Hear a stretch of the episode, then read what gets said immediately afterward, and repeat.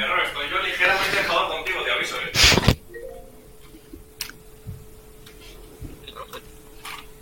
Ya. Muy buenas tardes, tarde, sí, muy buenas tardes, noches y días, dependiendo de dónde nos estén escuchando. Eh, continuamos por aquí con la última ponencia del encuentro. En esta ocasión tenemos a una figura repetida, ya hoy se ha cansado de hablar. tenemos a Gera Kessler, a Miguel Barraza y a Moisés González, que nos van a hablar eh, sobre la introducción a la programación me parece algo muy interesante después de justamente de la ponencia de los complementos que hemos tenido. Y eh, bueno, nos van a contar algunas cosas más que los dejo que nos digan ellos, así no develamos nada. Adelante, chicos. Muchísimas gracias, Agus. Muchísimas gracias a, toda la comunidad y, y, por esta oportunidad de participar. Yo soy Miguel Barraza, soy de acá de Buenos Aires, soy programador ya hace 20 años más o menos, me dedico a diferentes áreas de la programación, estudio la licenciatura en informática y hoy quise traer este tema tan interesante como una breve y amplia introducción a la programación, porque hoy no, nos vamos a meter en sí en mucho código, vamos a ver como muchos temas por arriba, pero sí vamos a, conocer entre diferentes cosas, eh, diferentes potenciales de los lenguajes y cómo podemos empezar con muchos de ellos. Me acompaña eh, Moisés. Moy, si te presentas. Hola Miguel. Hola a todos. Pues nada, soy Moisés González. Eh, estudié Administración de Sistemas y soy alumno de Miguel. A raíz de ese curso me, interesó el tema de la, programación, que no es un tema que tocáramos mucho, pero me interesó a raíz de ahí. Soy alumno de Miguel, como digo, y, bueno, nada, pues eso, eso puedo contar de mí así someramente. Bien, y también me acompaña Gerla, que como ya dijeron es, repetido acá de hoy, pero, pero hoy lo traemos para otro perfil, ahora para tocarnos temas de promoción. Buenas, saludos a todos. En esta vez eh, me pongo el traje de Auto Hotkey, ya largué el de complementos y el de Reaper. Em, bueno, básicamente vamos a ver un par de cositas de este lenguaje que fue el primero con el cual comencé a trastear con esta con este bello mundo de la programación. Así que no voy a presentarme, porque ya lo hice hoy temprano y luego también. Así que vamos a, comenzar nomás. Bien, para comenzar, ¿qué significa programar?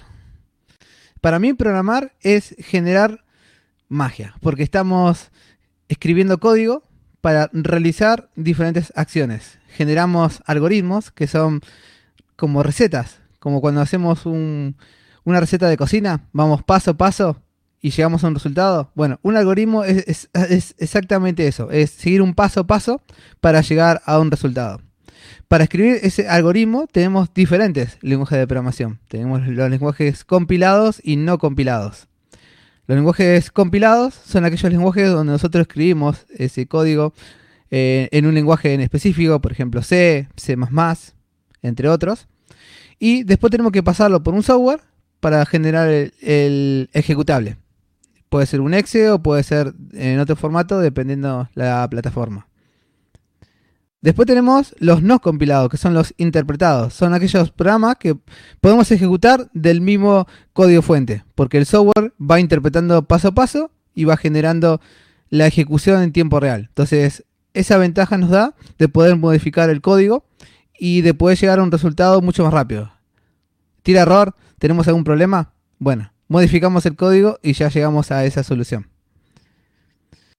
Eh, vamos a compartir por aquí, por el chat, una página con todo el material que, vamos a ver.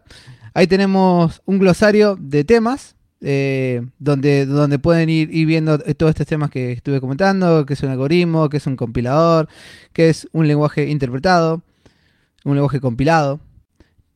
También los lenguajes trabajan por eh, paradigmas, que son la forma de pensar el lenguaje. Por ejemplo, tenemos el lenguaje imperativo, que es aquel lenguaje donde vamos paso a paso haciendo, tirando comandos y, podemos llegar a un resultado. Por ejemplo, AutoHotkey, que lo va a explicar Gera después, es un lenguaje que empezó siendo interpretado y también es imperativo Y después empezaron a aplicar otros conceptos, como por ejemplo la programación orientada a objetos, que es otro paradigma totalmente diferente. Es otra forma de pensar, es otra forma de hacer las cosas, es otra forma de organizar todo este algoritmo.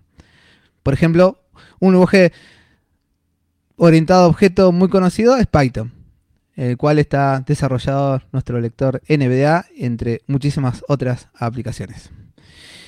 Y si hablamos de NVDA y hablamos de, de Python, vamos a ver un poco para qué nos pueden servir eh, un lenguaje interpretado y qué es lo que podemos llegar a hacer. Voy a traer el lector para aquí, para escucharlo. Opciones de NVDA. Voz, configuración normal. Ya. Bien. Ejemplo, pi- Ya Ahí se está debería estar compartido escuchando. En el chat. Repetime, Jera. El link está compartido en el chat. Perfecto. Bueno, ahí, eh, ahí está el link con, con el glosario y después hay un montón de ejemplos que lo vamos a ir viendo durante la charla. No se adelante, no se adelante. Eh, ¿Cómo trabajamos con Python? Bien, te- tenemos varias formas de poder llegar a un lenguaje de programación. Podemos llegar del lado del- de la programación pura, o sea, aprender puramente cómo programar y, y, cómo desarrollar esos algoritmos para llegar a ese resultado. O también lo podemos utilizar para un montón de cosas. Por ejemplo, yo tengo una profesión diferente, yo quiero cursar la secundaria, la preparatoria, eh, quiero hacer otra carrera. Bueno, el lenguaje de programación te puede servir para todo. Hoy en día se aplica la programación en cada una de las áreas. Se aplica la programación para inteligencia artificial, se aplica la programación para desarrollar web, se aplica la programación para configurar speaker, smart speaker, como por ejemplo Alexa, Google, Siri, perdón si hay algunos que tienen el parlante fuerte y se le activó el, smart speaker. Eh, bueno, eh, y, y- y también podemos utilizarlo para, por ejemplo, acá el NVDA, ejemplo, si yo aprieto control, tecla NVDA más Z, Consola Python para NVDA. Mayor que mayor que mayor que edición en blanco. se nos abre la consola de NVDA. Y con la consola de NVDA podemos hacer cosas sencillas como por ejemplo sumar, hacer Bloqueo numérico activado. 2, voy a activar dos. que lea, Verbalizar caracteres al escribir activado. 2. 2 Más, más tres. 2, 2 más 3, 25. Mayor que mayor que mayor que. para Dos, 2 más, más 3, 5. Mayor que mayor que mayor sí, que. había apretado mal. 2 más 3, 5. Bien, ya se suma. Si hacemos 8. 8 Guión. menos Dos. 2, 6. Mayor que mayor que mayor que. 6, hace resta, Dos. 2 Asterisco. por 5. 5, 10. Mayor que mayor que mayor que. 10, multiplica y también divide. Por ejemplo, 2. 0. 20 Barra. dividido Dos. 2. 10.0. Mayor que mayor que mayor que. Pero acá no lo dijo 10, nos dijo 10.0. Porque también tenemos eh, tipos de datos. ¿Qué son los tipos de datos? Los tipos de datos son diferentes valores que podemos guardar. En este caso estuvimos trabajando primero con los, con los tipos enteros, que en la programación se conocen como tipo integer o int. También tenemos los tipos reales o float, que son estos tipos con punto. Y entre otros muchísimos tipos más. Que es importante manejar esto de, los, de los tipos de datos, porque al trabajar con la informática estamos automatizando información. Entonces, según si podemos manejarlo correctamente, vamos a poder usarlo de una u otra forma. Para usar la información, vamos a almacenar esa información en variables. ¿Qué son esas variables? Bueno, cuando estamos en matemática, antes teníamos, por ejemplo, 2x más 5. Bueno, esa x es una variable. Y nosotros ac- acá en Python la podemos usar. Por ejemplo, yo pongo X. x Igual. igual a 5. 5. Mayor que mayor que mayor que. Entonces ya le di un valor a esa x. ¿Y cuánto vale esa x? 5. ¿Y cómo yo sé que vale 5? Bueno, muy sencillo. Acá en la consola escribo x, X. aprieto enter 5. Mayor que mayor que mayor y que. me dice que vale 5. Entonces, ahora no hace falta eh, poner ese valor a X porque ya lo tiene. Es como una cajita donde vamos almacenando información y la podemos usar. Por ejemplo, si ahora ponemos X X. Más. más Tres. 3 y apretamos Enter, 8. Mayor que mayor que mayor que. nos muestras 8. Porque ya la X vale 5. Pero ese X es una variable. Podemos modificar el valor. Si yo pongo X. X Igual. igual a 4. 4, Mayor que mayor que mayor que. pulso Enter.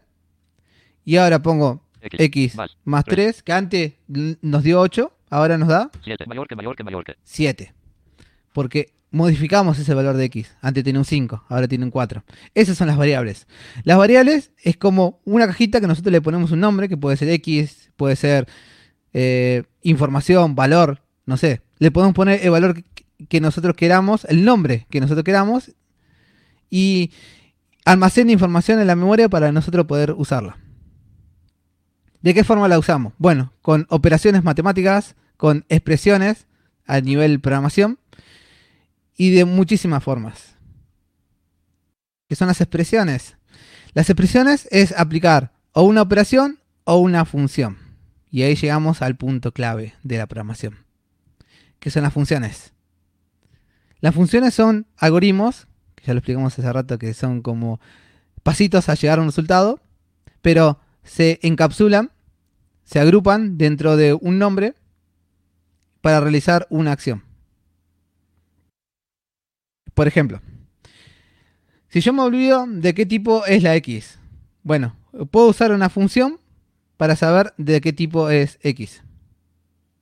Las funciones se escriben de la siguiente forma. El nombre de la función, paréntesis que abre, el valor que recibe esa función para ejecutarse y paréntesis que cierra. Eso por lo general en todos los lenguajes. Hay algunos lenguajes que tienen algunos cambios, algunas variaciones, pero en la mayoría de lenguajes se escriben así. Si yo quiero saber el tipo, el tipo en inglés es type. Entonces voy a escribir en inglés Y. P. E. type, T-Y-P, paréntesis que abre. Abrir paréntesis. ¿De qué valor quería saber de qué tipo es? La X. Entonces pongo X, X. Cerrar paréntesis. cierro paréntesis. Yo con esta función le estoy diciendo, yo quiero saber de esta variable cuál es el tipo de valor que tiene. Entonces si pulso Enter, Menor que class mayor que. Mayor que mayor que mayor que. me va a decir class in. Esa variable tiene tipo int. Bien, pero las variables pueden modificar el valor. Sí. Bueno, vamos a probar con otro valor. Por ejemplo, X. x Igual. igual, ahora voy a poner 5. 5.2. Mayor que mayor que mayor que. Ahí apreté Enter. Voy a poner x, X. Enter para ver si, si tiene el 5.2 o le quedó el 4. 5.2. Mayor que mayor que mayor Y que. me dijo que tiene 5.2. Entonces ya ese valor se modificó. Entonces, vamos a probar de vuelta. Y. E. Abrir paréntesis. X. X. Igual. Igual. Cerrar Pará, paréntesis. vamos, Cerrar type paréntesis. X, cierra paréntesis. Le voy a leer de vuelta el paréntesis. principio. Y.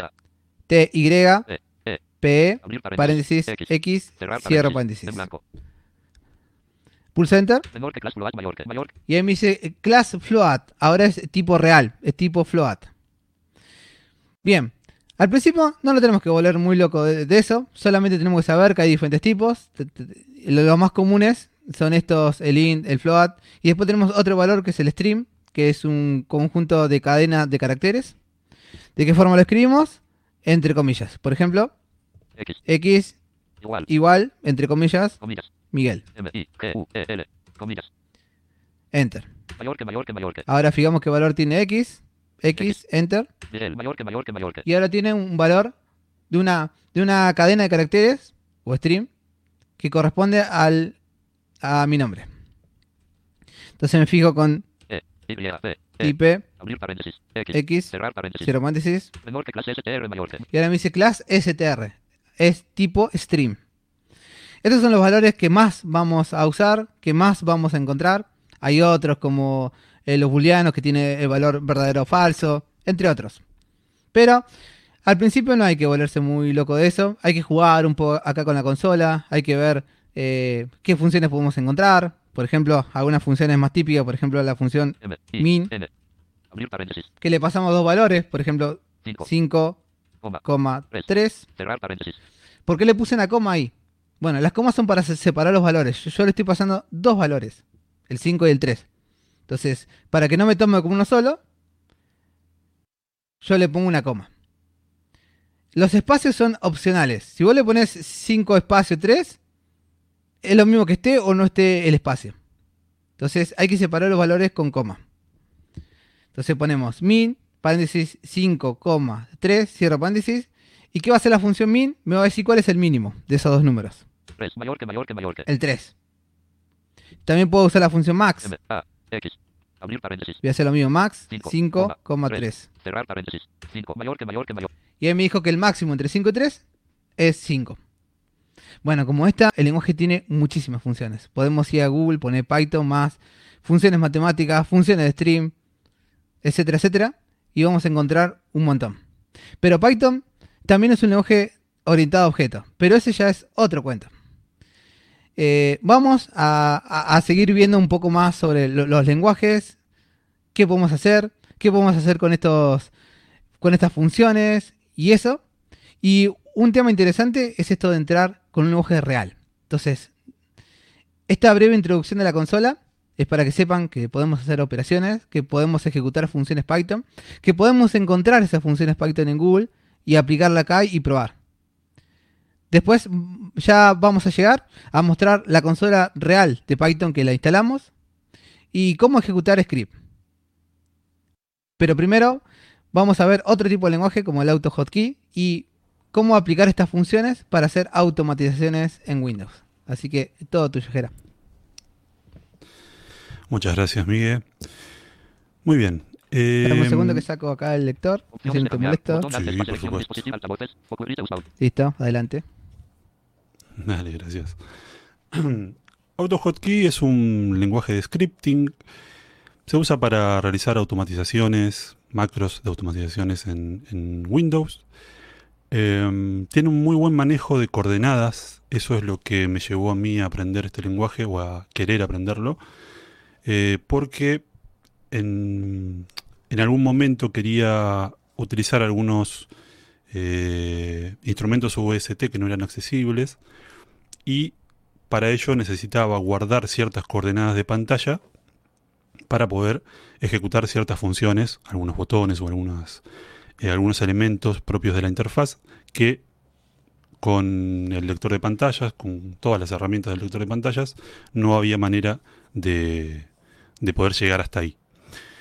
Em, ¿Y por qué digo esto de las coordenadas? Eh, hay un complemento, por ejemplo, que no me acuerdo cómo se llamaba, que servía para guardar las, las coordenadas que sirva, creo que sigue activo, sirve para guardar coordenadas de pantalla y después poder acceder a ellas.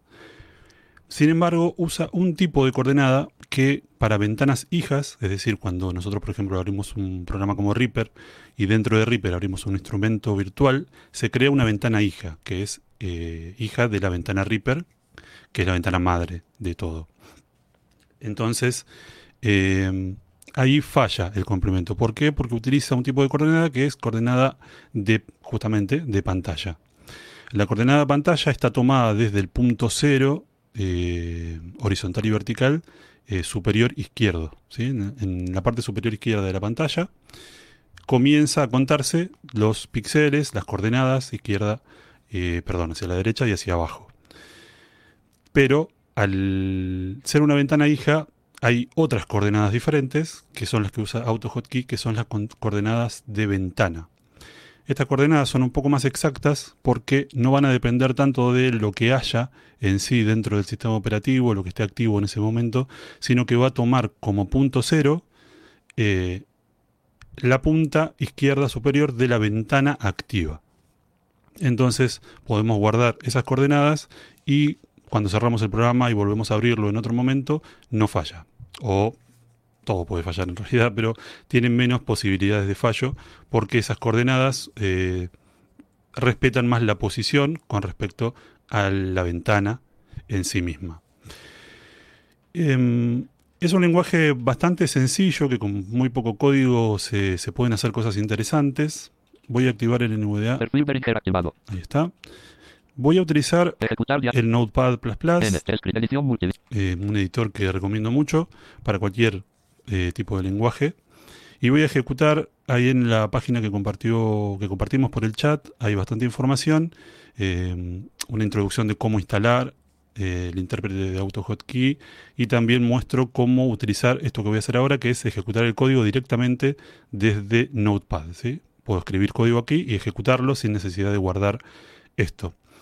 De no utilizar esto, lo que tendremos que hacer es crear un nuevo archivo con la extensión AHK y ejecutarlo directamente eh, pulsando intro sobre el archivo. ¿Por qué digo que es sencillo? Por En ejemplo, blanco. En blanco. acá tengo un documento en blanco. Vamos a hacer que esto es un script y voy a escribir el comando run R, U, N. Espacio. espacio notepad. N, O, E, E, P, A, D. Escribí run espacio notepad. Lo voy a ejecutar Sin título, dos puntos. Y ya se abrió el bloc de notas. Con eso- esos pocos caracteres ya estoy ejecutando una aplicación. Así como abrir el notepad, podría abrir cualquier cosa eh, de las cuales podemos abrir con el menú ejecutar de Windows, con Windows R. Ahí podemos ejecutar un montón de cosas, abrir rutas de carpetas, podemos abrir programas, en fin, muchas cosas. Eh, este comando, run, eh, un poco hace lo mismo que hace lo de Windows. Entonces, por ejemplo, podríamos. Notepad. Notepad. eliminar Notepad, dejé el run nada más, y escribo snd S, N, D. v V, o l. O, L. Si ejecuto, Mezclador de volumen. se abre el administrador de volúmenes de Windows. De esta manera podríamos abrir un montón de cosas, ejecutar un inclusive eh, cuando tenemos que ejecutar código en la consola CMD, también la podemos ejecutar desde aquí. En fin, muchas otras cosas. Y con solamente, como digo, este poquito código. Room. Comandos versus funciones. bien. Tengo acá una chuleta, como dicen los españoles, acá le decimos machete, para no olvidarme algunas cosas. En blanco. Em, comandos versus funciones, me anoté ahí, porque una de las cosas que confunden un poco a las personas que vienen de otros lenguajes es esta cuestión de ejecutar comandos como si fueran funciones integradas dentro del lenguaje, pero que em, no llevan paréntesis. Miguel explicaba recién que generalmente en la gran mayoría de eh, lenguajes, cuando llamamos a una función, colocamos el nombre de la función y entre paréntesis los diferentes argumentos separados por comas. Sin embargo, acá no utilizamos paréntesis. Y eso es porque AutoHotkey tiene dos tipos de instrucciones que podemos ejecutar. Las funciones, que ya fueron explicadas brevemente, y los comandos. Mayoritariamente vamos a usar más comandos porque son sencillos de usar y son los que tienen más funcionalidades. Recién acabamos de ver uno, que es el comando run, que sirve para ejecutar cosas. Y eh, así como ese hay un montón de otros comandos. ¿Cuál es la gran diferencia entre comandos y funciones? No hay paréntesis, que esa es la primera diferencia. La segunda es que eh, tiene sintaxis heredada. Eso significa, recién Miguel hablaba de eh, un tipo de mm, un tipo de dato que es el string, la cadena de caracteres, y siempre que trabajemos con cadena de caracteres en programación, lo vamos a hacer colocando ese texto entre comillas. Cuando trabajamos con sintaxis heredada, eh, no usamos comillas. Directamente se escribe el texto y cuando tenemos que llamar al contenido de una variable, lo hacemos colocando el nombre de la variable entre signos de por ciento. Esa es la gran diferencia entre comandos y funciones. Separamos, es decir, colocamos el nombre del comando y separados por coma eh, los distintos argumentos que reciba ese comando. Cuando son strings van sin comillas y cuando llamamos variables las colocamos entre signos de por ciento. En blanco. Vamos a ver un Asterisco. par de ejemplos. Comando room. Comandos versus creación de atajos de teclado. Bien. Asterisco. Escrito en blanco. Antes de pasar a los a- eh, algunos ejemplitos, una cosa también que, que marca la o es el elemento más potente de este lenguaje es la creación de atajos de teclado. Es el lenguaje que yo conozco al menos que simplifica eh, mucho esta, esta realización de atajos de teclado. ¿Cómo funciona en, en AHK? En blanco. Muy sencillo. Por ejemplo, escribo el nombre de una tecla, la tecla número uno, por ejemplo, de los Uno. alfanuméricos, dos puntos, dos puntos, Dos puntos, dos puntos. y ya está. Eso que acabo de escribir es un atajo de teclado. Si yo pulso uno, va a ejecutar el código que esté al costado, si es una sola línea, o si son varias líneas, lo que esté debajo. Voy a pulsar intro y voy a colocar, por ejemplo, algo que hicimos recién. R, U, N. Run Espacio. eh, Chrome. H, O, M, E. Chrome. Bien, voy a ejecutar el código. No pasa nada porque Ahora, eh, esto no está en la ejecución automática del script, porque hay un atajo de teclado. Como hay un atajo de teclado, el intérprete se detiene ahí y no lee lo que está debajo. Solamente se va a activar ese código que está ahí, el código run Chrome, cuando yo pulse la tecla 1. Pulso el 1 Nueva pestaña guion doble. y ahí se abrió el Google Chrome. Y cada vez que pulse el 1, eh, siempre y cuando el script esté activo, se va a ejecutar este código que está debajo, que es run Chrome. De Déjenme ver si quedó abierto. Sí, no está. Lo tengo que ir cerrando porque van quedando abiertos los distintos scripts que voy ejecutando. Y esto puede traer algunos problemas. Listo. Bueno. Un dos puntos, dos puntos. Em, de esta manera tan sencilla podemos escribir los distintos atajos de teclado. Eh, ¿Qué es lo que pasa? Eh, las teclas son literales, las letras son literales, perdón, los números también. Si escribimos el 1, cuando pre- presionamos el 1 se ejecuta y las letras lo mismo. Pero ¿qué pasa si queremos, eh, ah, y con las teclas de función también. Si queremos F3 y dos puntos, dos puntos y el código se ejecuta con pulsar F3. ¿Qué es lo que sucede si queremos hacer combinaciones? Utilizar las teclas de control, por ejemplo Shift, Alt, Windows, Control. Ahí tenemos que utilizar em, la, el nombre que representa, perdón, el signo que representa esa tecla. Son cuatro. Después, eh, bueno, van a, van a encontrar bastante información de esto eh, porque es lo básico de, de, de HK y está en todos lados. Pero, por ejemplo, el cerrado de admiración Cerrar exclamación. cerrar exclamación, eh, representa la tecla Alt. El más Más. representa la tecla Shift. El Signo de número. signo de número o almohadilla representa a la tecla Windows.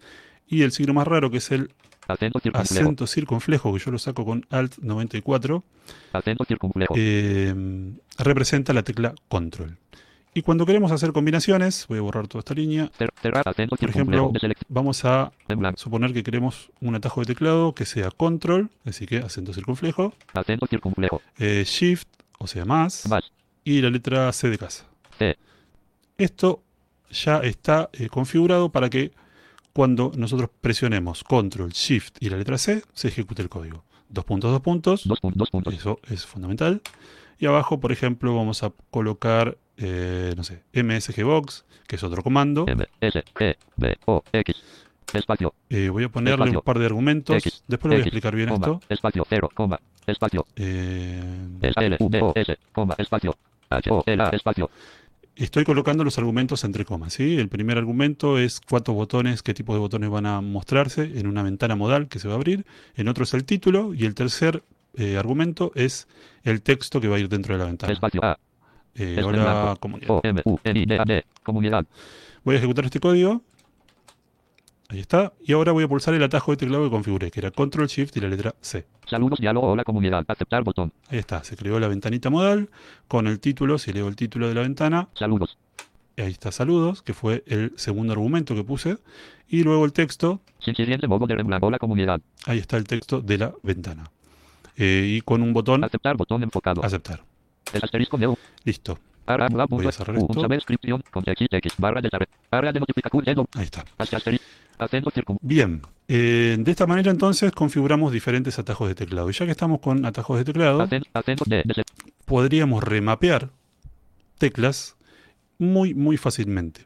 Por ejemplo, un problema clásico para el cual el amigo Héctor ha hecho un complemento, que es para la ausencia de la tecla aplicaciones en muchas laptops modernas. Aquí la podríamos remapear con apenas un par de caracteres. Por ejemplo, eh, vamos a hacer que la tecla control eh, presione aplicaciones. Yo les expliqué recién que cuando eh, hacemos combinaciones de teclas de control, Shift, Alt, Control, etc., colocamos un signo que representa esa tecla. Pero si es una tecla sola que vamos a usar, también podemos escribir su nombre. Control, Shift, Alt, etc. Y podemos especificar cuál de las dos. Como sabemos, nuestros teclados generalmente tienen teclado control derecha, control izquierda, shift izquierda, shift derecha, etc. Entonces, si vamos a usar un solo control para no quedarnos sin tecla control, podemos poner R control, R. C. O. N. E. R. O. L. Dos puntos. dos puntos, dos puntos, y la tecla que queremos ejecutar se llama apps key. A, P, S, K, E, Y, Upscale. Esto de las mayúsculas es eh, innecesario, eh, solamente, o mejor dicho, no, no es eh, no es tomado por el intérprete, simplemente lo ignora. Pongamos todo en mayúscula, todo en minúscula, no interesa, es simplemente por una cuestión de legibilidad que coloco, que utilizo el Pascal Case, ¿sí? Las primeros, los primeros caracteres de cada palabra eh, con mayúsculas, para que cuando lea todo toda la línea no lea cualquier cosa, sino que lea las palabras un poco mejor. R control dos puntos dos puntos AppsKey. Bien, ahí tengo mi código. R control, R, C, O, N, E, R, O, L, dos dos puntos, dos puntos, y el nombre que va, o sea, la, la tecla que va a ejecutar. A, P, P, S, K, E, Y en blanco. Y, Vamos a ejecutar este código. Control Shift, va, perdón. Esto es, el- menú. es propio del... Bueno, ya se ejecutó ya el, asterisco neo una guion eh, la tecla aplicaciones porque para ejecutar el código dentro de Notepad utilicé la tecla Control. Y ya está. Eso Contexto es todo. Ahora cada vez que pulso, Asterisco, ne- contexto menú. observen, Asterisco una pulso notepad. tecla Control, no estoy pulsando aplicaciones, Contexto menú. ya se ejecuta la tecla aplicaciones. Asterisco Y de esta misma notepad manera, lo voy a sacar porque si no me voy a volver es. Eh, de esta misma manera podemos remapear todo lo que queramos. ¿sí? R, R Cualquier tecla. Podemos hacer que, no sé, por ejemplo, el 1, Uno. eh, dos puntos, Dos dos puntos, puntos, escriba la letra A. Ejecuto esto, y si yo ahora pulso el 1, A, A, A. estoy pulsando el 1, no la A. está escribiendo la letra A, sin embargo. Así que podemos hacer lindas virguerías con esto. Eh, no hacer maldades, por favor, pero sí, cuando tenemos algún problema con algo, es tan simple como eso. Podemos añadir las líneas que queramos, obviamente, una debajo de la otra, con este mismo código que estamos haciendo.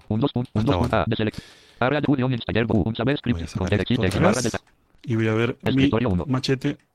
Asterisco, asterisco, comandos versus creación de altavos de terremapeo de teclas punto. Eso lo vimos. Uso de variables con input box y MSE box. Bien, variables. Asterisco neo Recién explicaba. Miguel. En blanco. En blanco. Entonces las variables son eh, como contenedores de datos. ¿Sí? Hay- dentro de una variable podemos guardar números, una cadena de caracteres y otros tipos de datos más complejos. Pero ahora vamos a utilizar las variables para eh, guardar un texto. Crear una ventanita muy simple para ingresar un dato, ¿sí? para ingresar un nombre, una contraseña o lo que sea, es muy muy fácil. Hay un comando llamado input box I, N, P, U, E, B, O, X. ¿sí? I, N, P, P, U, U, T, B, B, O, O, X. X. Y esto va a recibir los siguientes parámetros. Pongo una coma para separar los argumentos.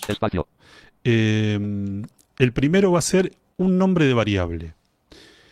Por ejemplo, texto. E, E, X, R, E, O. texto. Texto. Ahí está.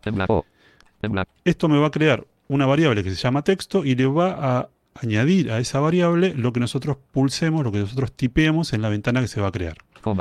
Y el otro parámetro disponible, se pueden poner varios, pero el siguiente que yo suelo usar es eh, colocar un texto que sea verbalizado cuando se enfoque este cuadro. Entonces, por ejemplo, eh, ingresa un texto. Y entonces puse eso. Input box, coma, texto, que es la variable, coma, y el texto que va a verbalizar cuando se enfoque la ventana. Vamos a ejecutarlo así como está. Control. Ingresa un texto diálogo. Edición en blanco. Ahí está. Se creó la ventanita. Y acá podemos ejecutar hola y pulsar enter o eh, tabular hasta aceptar. Ahora no hace nada porque yo no le coloqué para que haga nada, simplemente creó la ventana.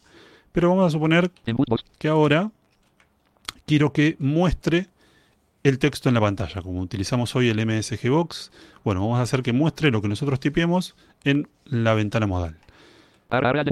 Bien, no se creó ningún script.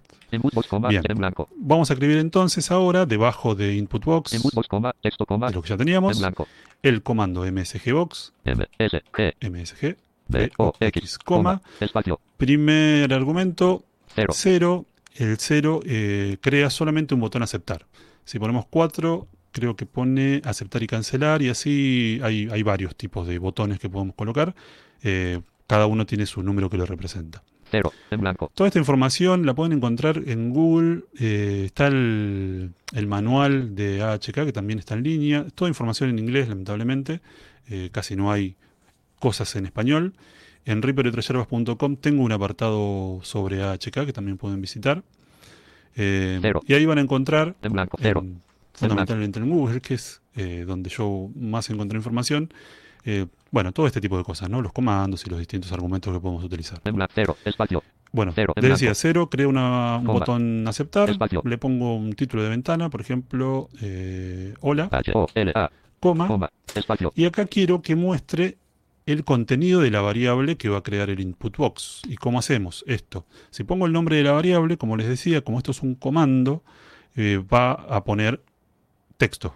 ¿Sí? Va a imprimir en la ventana el texto texto, aunque sea un poco redundante, porque no está llamando al contenido de la variable. Para llamar el contenido de una- variable dentro de un comando, como este, tenemos que colocar el nombre del comando entre signos de por ciento. Por ciento, digo. Entonces, Shift 5 Por en el caso de la distribución de Latinoamérica, no sé, en la de. España es igual.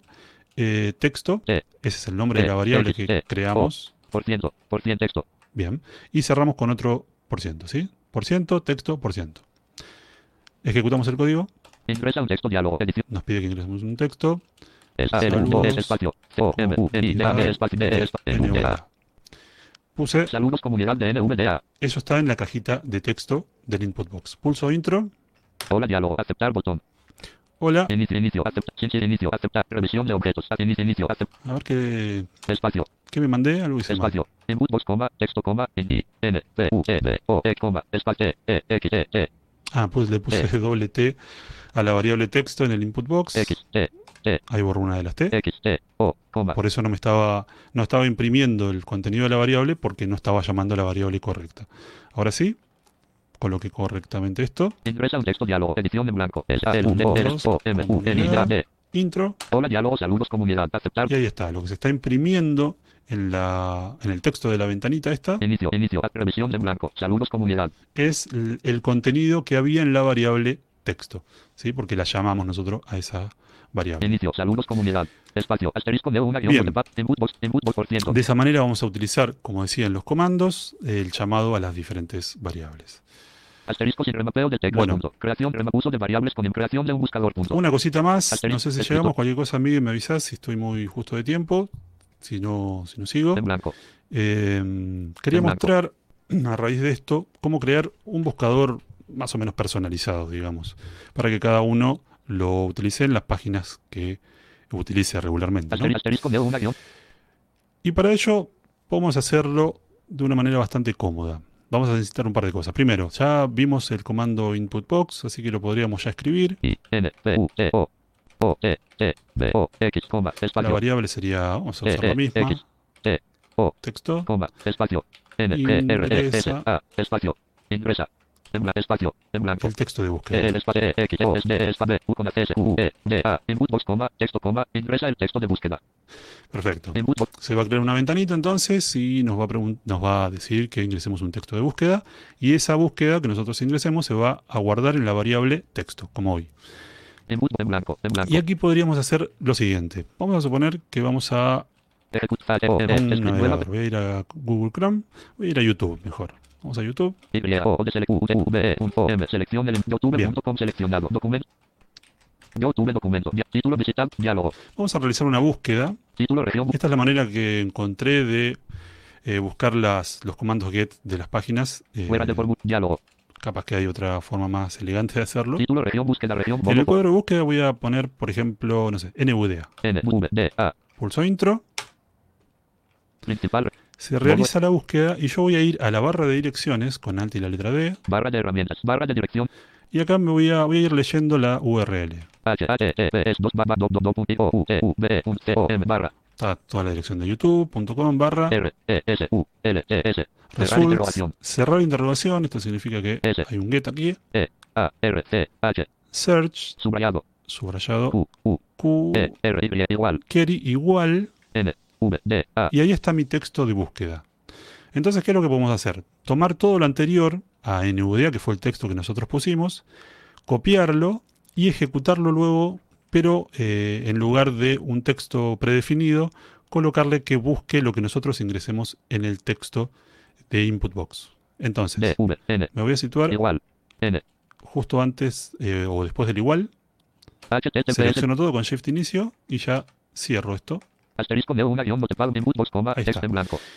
acá voy a eh, colocar el comando run, espacio, pego esto, ¿sí? Tengo toda esta dirección de recién, igual, hasta el igual. en blanco, ¿Y qué es lo que vamos a hacer después? Llamar al contenido de la variable que teníamos aquí, que era texto. igual, Entonces en después del igual pongo por ciento, por ciento, E, texto, E, X, E, O, por ciento. por ciento, por ciento, O, E, X, E, por ciento igual, Bien, vamos a ver si no me confundí en nada, run bueno. HTTPS, ¿Qué es lo que va a pasar ahora? Se va a abrir el cuadro, vamos a hacerlo. ingresa el texto de búsqueda diálogo, edición en blanco, Se abre el cuadrito, ingresamos una un, eh, un texto para buscar, por ejemplo, eh,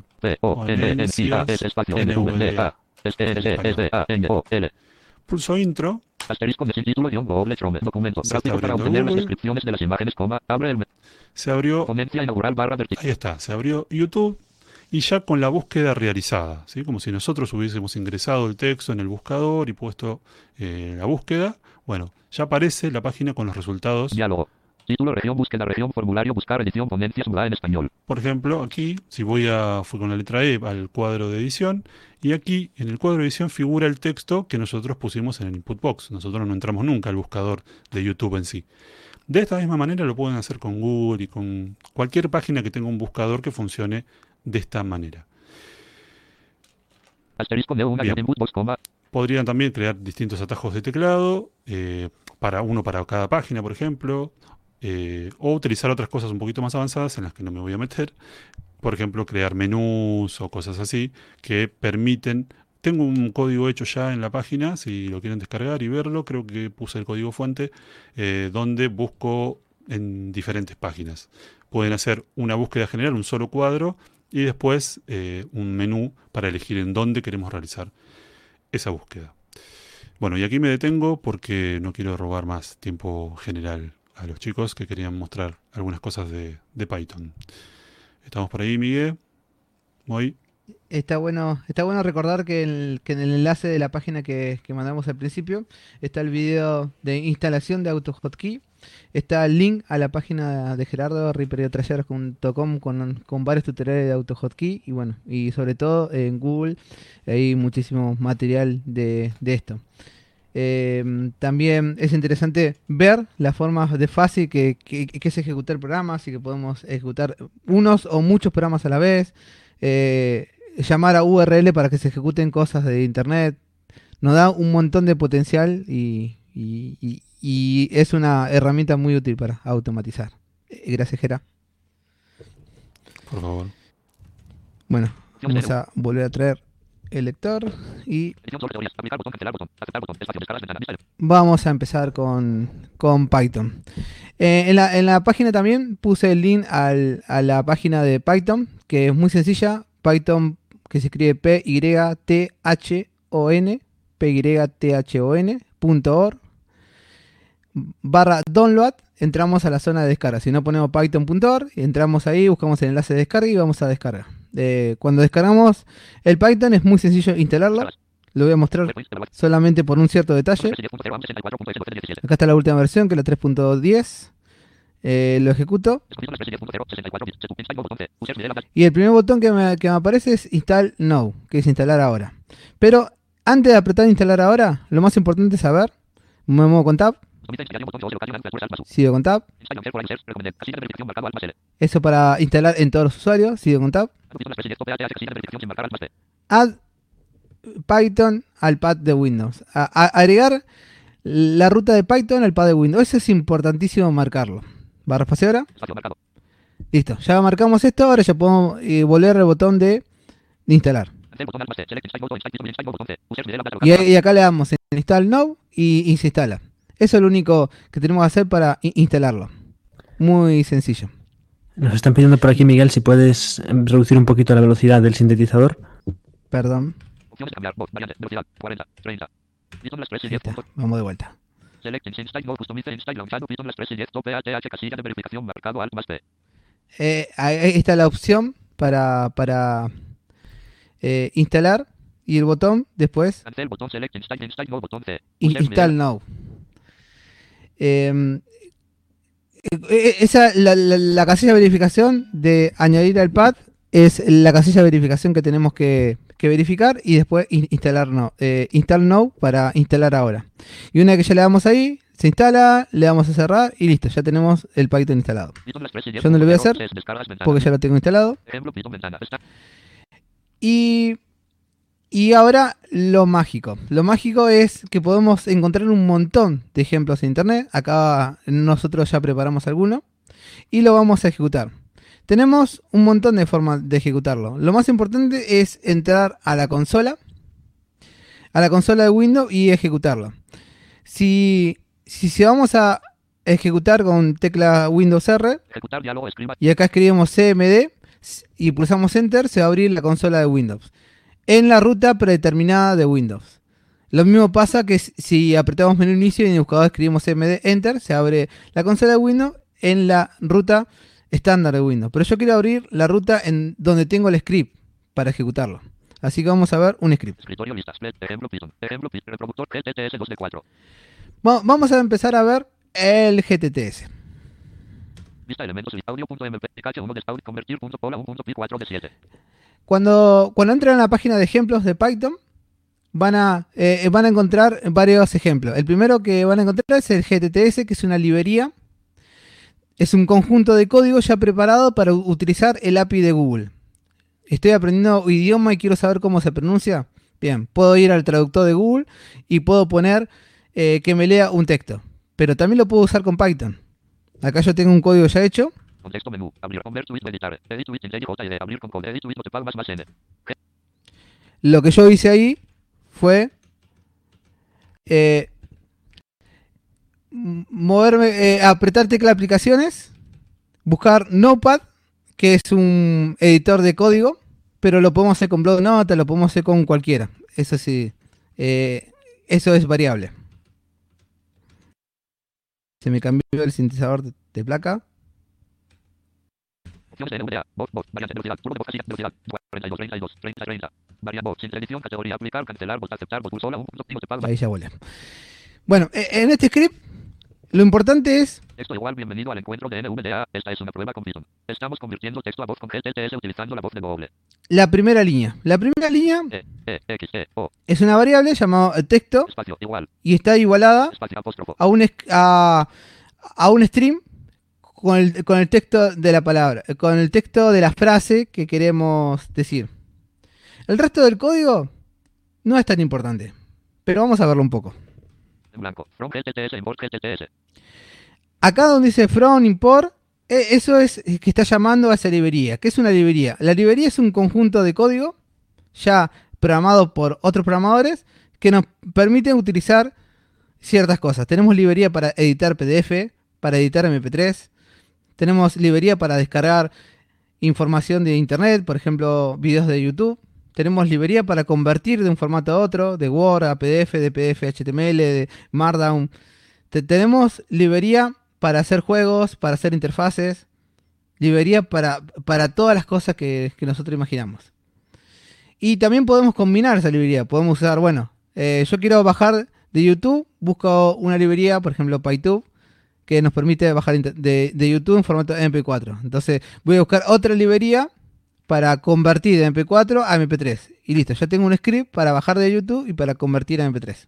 En este caso, mi script, yo quiero hacer un script para convertir mis textos a audio y poder escuchar cómo se pronuncia eh, este texto. Estoy aprendiendo español, por ejemplo. Entonces, yo sé que esta librería, acá cuando dice from.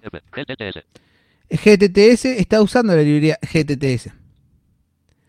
El resto del código lo vamos a ver un ratito, pero lo más importante es ejecutar el código. Así que vamos a ver cómo se ejecuta. GTTS. GTTS ventana. Vista elementos lista. Hola 1.pi. Vuelvo a la carpeta, aprieto al D para ir a la barra de, direcciones, como dijo Gerardo hace ratito. Dirección cuadro Y acá en la barra de direcciones voy a escribir CMD T. Selección LM. D. y pulso Enter. Windows System 32 TM del punto X terminal C. Users repo ejemplo Python GTTS Mallorca. Acá me abre la consola de Windows ya en la carpeta donde está el script. Entonces acá puedo ejecutar el script eh, Python de la consola. Eh, ¿Cómo ejecuto ese script? Bien, vamos a escribir la palabra Python o podemos escribir eh, PY. La dos formas es correcta. Yo, por ejemplo, primero lo voy a ejecutar con Python. Y, H, O, N, espacio, espacio, y el nombre del script. Yo en Windows voy a apretar la H H. y voy a apretar Tab para que autocomplete. Hola, un punto pi. Y ahí me dijo hola.py. Bien, si yo ejecuto esto, me va a tirar un error. Vamos a ver cómo manejamos esos errores. Pulso Enter. File C. Users Miguel repo ejemplo Python GTTS hola 1.pi, line 3, in menor que module mayor que. From GTTS import GTTS, module not found error. No module name GTTS C. Users Miguel repo ejemplo Python GTTS mayor que. Bien, lo importante siempre está acá al final. Bloqueo numérico de bloqueo numérico, bloqueo en blanco. Module not found error. No module name GTTS. Module not found error. O sea, no encontró el módulo necesario. El módulo es la librería. La librería que nosotros queremos usar. O, module name GTTS en blanco. GTTS. Entonces, nos falta el GTTS.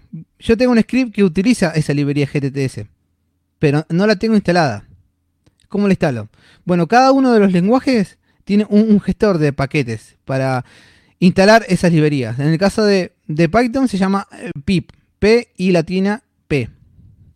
Con el pip podemos instalar librerías. Entonces, yo voy a poner acá en la misma consola el siguiente comando. El pip, espacio, espacio. install. E. Con este comando install le estoy diciendo a pip que instale algo. ¿Y, y qué quiero que instale? GTTS. E, E, S. Entonces pongo pip espacio install espacio GTTS, pulso enter Projecting GTTS, downloading GTTS 2.2.3 pi 3 nodeani.whl 25kb. Requirement already satisfied. Click 15. Users Miguel Plata local programs Python Python 39 libs packages from GTTS 7.1.2. Requirement already satisfied. Request 15. Users Miguel Plata. y ahí me está haciendo todo el proceso de instalación, pulso control para que no me lea tanto y voy a leer lo último que, que me mostró en pantalla. Blanco. Upgrade pip command. Yo soy con warning. Yo are successfully installed GTTS 2.2.3. Installing project packages. GTTS. Y acá me dijo que ya instaló la librería GTTS, así que ya estamos listos para, para usar eso. Pero también los, los tiró un alerta. Successfully installed G warning. Yo are using pip versión 21.2.4. Over versión 21.3 is available. que mi versión de pip está desactualizada, que tengo la- la- una versión más vieja y que salió una nueva versión. Est- Esto también les puede pasar. Entonces, si pasa esto, si- leen, dice 39 Python. que pueden considerar esto Soy consider Ukraine. Via E, C. Users Miguel App Data Local Programs Python. Python 39 Python guion. y entonces le dice, escriba Python, guion M, Pip. Install. upgrade, Pip. Es un comando re largo para acordarse, entonces no hay que acordarse todo ese comando, pero. Ya lo usé tantas veces que ya me lo acuerdo de memoria. E, E, E, P. pip. Como vuelta, pip.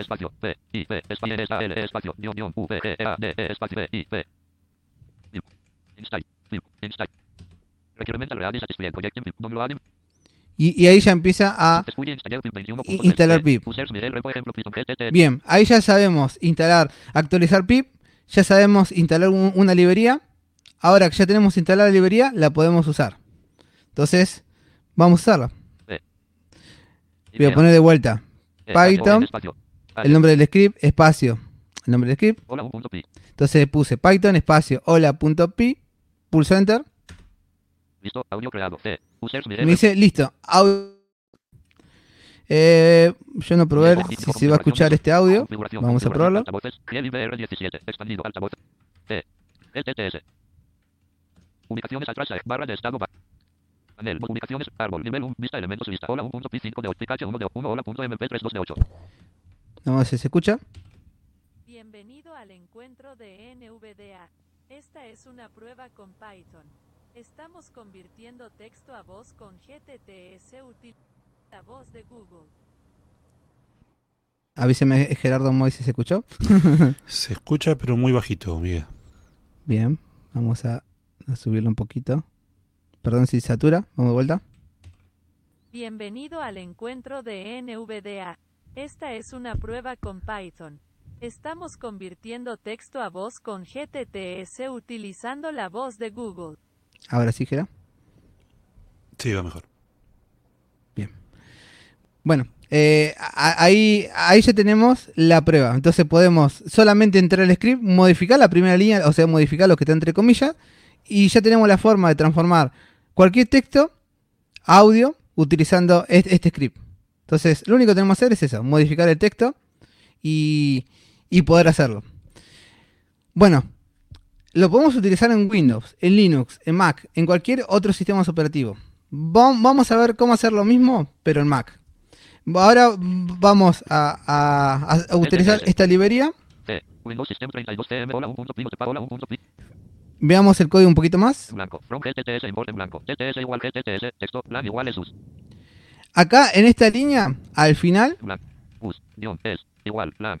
me dice LAM Igual. Es. igual Apóstrofo. y entre comillas es Guión. U. S. US. Este es el código de idioma eh, que está tomando eh, Google para transformar. Por ejemplo, acá si, yo si yo borraría eso lo entre comillas le pusieran EN eh, para que sean en English, lo el, audio saldría en inglés. Y, así puedo ir modificando en cada uno de los idiomas y transformar mis textos en otros idiomas. En el ejemplo 2 lo tenemos en inglés. Y en el ejemplo 3 en japonés. Eh, Moy, a ver si nos mostrás eh, cómo se ejecuta el mismo script con el ejemplo 2 en inglés eh, de The Mac. Bien, pues aquí más o menos es lo mismo que ha estado explicando Miguel. Estoy en la consola Espacio. y escribo Espacio. Python. En mi caso tengo que poner Espacio. Python 3.9 Espacio, espacio. porque Python, tengo varias línea. versiones instaladas Python 3, punto. y, Python 3, 9. y autocompletamos. Nueva línea. Listo. Audio creado Agus arroba de Agustín GTT. Vale, audio creado. Finder. Vamos a ver si es Finder. verdad. Escritorio. A ver, App Cocina. ¿Dónde estoy? Acciones yo? disponibles. No estoy aquí. Descargas. Un Des- segundo. Cargas. Venta tenía carpeta. Abierto. Abrir. Visualización como lista. Se escucha bien el voiceover, ¿verdad? Sí. Perfecto. GTTS carpeta. Hoy 20 y 21. Abrir. Visualización como lista. 1 guion bajo la MP3 audio MP3. Aquí Hoy- tenía yo. 2 guion bajo Hello MP3 audio MP3. Y aquí Hoy tengo 20 y el que 58. acaba de crear. Vamos a escucharlo a ver. 2 guion bajo Hello. Hello. My name is Michael Barraza. It is the Google Voice. Hello worlds. Y efectivamente ahí vemos que el texto que ¿Cómo está en el código se pronuncia en inglés. ¿Viste? Michael Barraza. Y si quieres también podemos probar el, Terminal. GTTS ejecutar el 3. TH 80 veces 24. Y Ventana. probamos el 3 texto. que, que es la misma opción, Python. pero- Python 3. Punto. pero eh, Pero en en, en japonés. Python 3, japonés. 9. Seguro que lo vamos a entender todos. Lo- la, la diferencia del 3 es que también apliqué una Hola, librería más que es Sonplay. El Sonplay es una librería para, para reproducir sonido. Y, y- y esta librería en algunos casos tira error y en otros no. Por ahí vamos a encontrar un montón de código desactualizado porque hay muchísimo, hubo muchísimo tiempo en el cual se trabajó eh, con Python 2, incluso NBA se actualizó hace muy poco a la versión 3.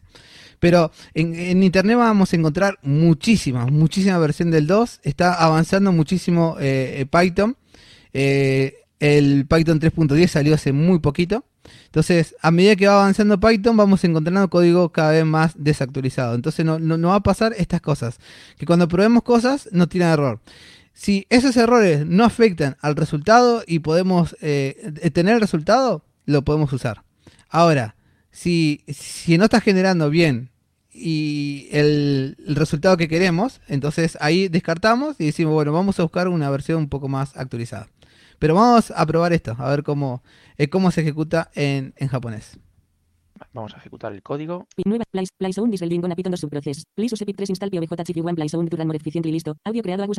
Vale, se ha, dado, hay un error, pero se ha creado, al final se ha creado el audio. A ver.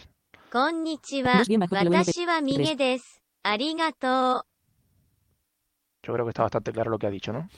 Sí, arigato, gracias.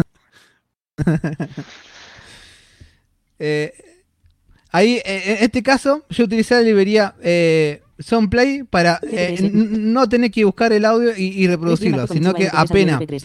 eh, a- apenas se convierte, 17 kilobytes. ya reproduce. Audio MP3, Eh, eh, seleccionado. tira ese error, sí, pero eh, reproduce al instante y, y podemos escuchar las cosas que, que- que convertimos.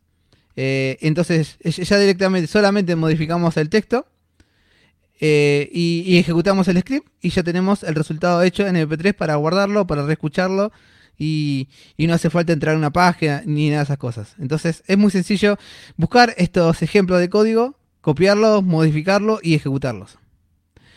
Pero e- estas librerías también sirven para muchísimas otras cosas. Por ejemplo, en el caso de audio, bueno, esta librería me tira error, no quiero, no la quiero, quiero buscar otra. Bueno, hay un montón de librerías que son un poco más o menos actualizadas. Por ejemplo, en el siguiente caso vamos a mostrar Sound Live, que es una librería ya un poco desactualizada. Pero la ventaja que tiene, que podemos manejar sonidos en 2D, podemos pañarlo de derecha a izquierda, podemos manejar el pitch, el volumen, etcétera, etcétera. Pero tiene su complejidad. Eh, levantar un sonido tiene su vueltita. Entonces yo, yo lo que hice es un, como una capa más, agregué otra segunda librería, pero utilizando Sound Live, como para resultarlo un poco más sencillo y en español. Entonces, eh, en, en este ejemplo que vamos a mostrar ahora de sonidos, vamos a utilizar esa librería de sonidos para mezclar eh, tres sonidos. Eh. Voy a mostrar aquí. Vista element, Sonido 4 de 4. Sonido. Vista intro punto efectos punto pi 1 de 5. en sonido voy a tener un, un script llamado efectos. Intro punto mp3 2 de 5. Voy a tener un intro MP3, Varic una son effects punto mp3 3 de 5. un, un efectito Resplandor punto mp3 4 de 5. Sono punto pi 5 de y, 5. y otro efectito. Y este, y, y este son.py es mi código que es que agarra esa librería y lo hace un poco más sencilla de manejar. Ahora, ahora después voy a mostrar el código y lo vamos a entender un poco mejor. Resplandor punto mp3 Pero 4 de 5. para entender eh, eh, qué es cada sonido, vamos a escucharlo. Voy a tener este sonidito. Ese es uno de los soniditos. Espero que se haya escuchado. Vamos al siguiente sonidito, que sonaría así.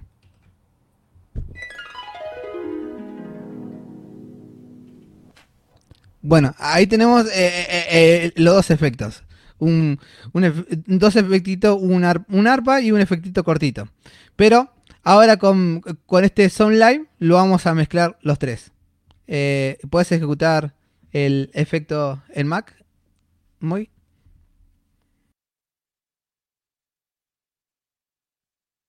Muy. Está silenciado.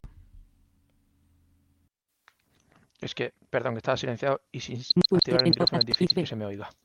Sí, Espa- ahora- espa- ahora sí. espacio, espacio. Es lo que tiene. Es- espacio. Vale. Nueva línea. efectos. 2 bit. Eh, Nueva línea.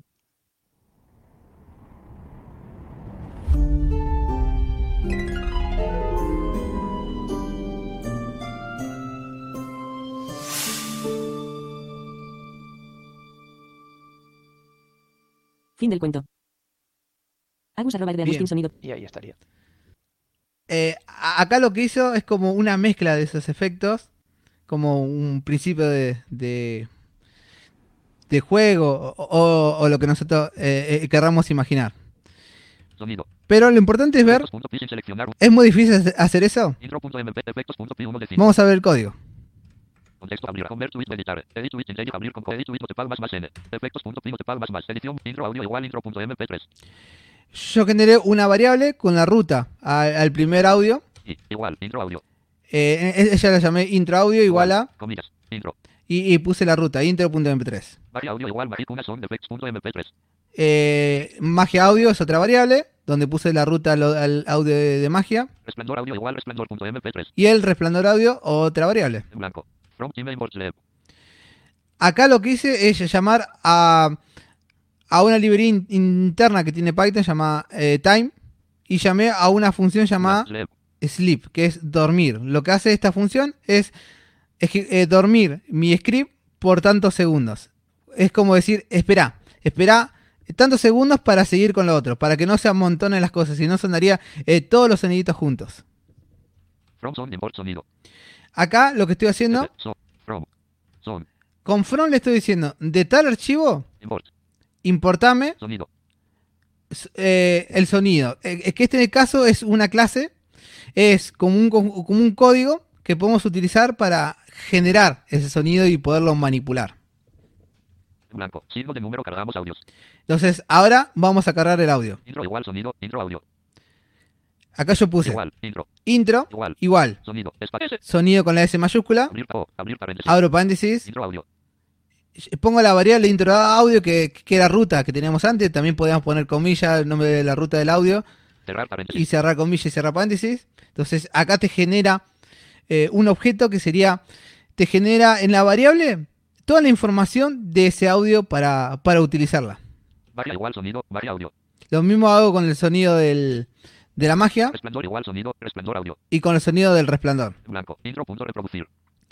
Después, esto ya está muy claro, porque acá dice intro, un punto, o sea, a, a este, a este objeto, intro, le estoy llamando Reproducir. una función, o en este caso se llama método, pero no importa los, los nombres. Lo que importa es el funcionamiento. Cuando ponemos un punto, estamos llamando a algo que está adentro de eso. Entonces, a ese sonido le estoy diciendo reproducir. Y si se fijan, tienen los paréntesis ah, que abre y cierra al final. Es como las funciones que ya mostramos. Entonces, a este sonido le estoy diciendo reproducite. Entonces, arranca la intro, que fue la musiquita que escuchamos. Lev 5. Acá dice el sleep 5, o sea que espere 5 segundos, reproducir. que después reproduzca el sonido de la magia, Lev 5. que vuelva a esperar 5 segundos, reproducir. que reproduzca el sonido de resplandor Lev 6. y que espere 6 segundos. Fin, fin del cuento. Y después acá está el prim del fin del cuento. Entonces, eso es lo único que hace este código. Reproduce un sonido, espera, reproduce otro sonido, espera, reproduce otro sonido. Entonces, si queremos hacer un juego o queremos hacer, algo, es esto: es hacer dormir eh, el script o, hacer que espere de alguna forma, reproducir un sonido, hacer que lea y, esas cosas. Ahora que ya entendemos un poco el código, eh, que podemos entender eh, cómo hace eso. Eh, Moy, si está por ahí, si lo puedes ejecutar de vuelta al mismo script, para ahora que ya entendemos eh, que espera, le, le volvemos a, a prestar Punto tres, nueve atención a ese sonidito. Sí. Punto, un S. Agus N, N, O, H. T, I, P. Espacio, P. Espa- espacio, P, espacio, es- espacio, espacio, Se me había borrado, no sé por qué. espacio. Espa, es- espa- espa- efectos VIP. Eh, nueva línea.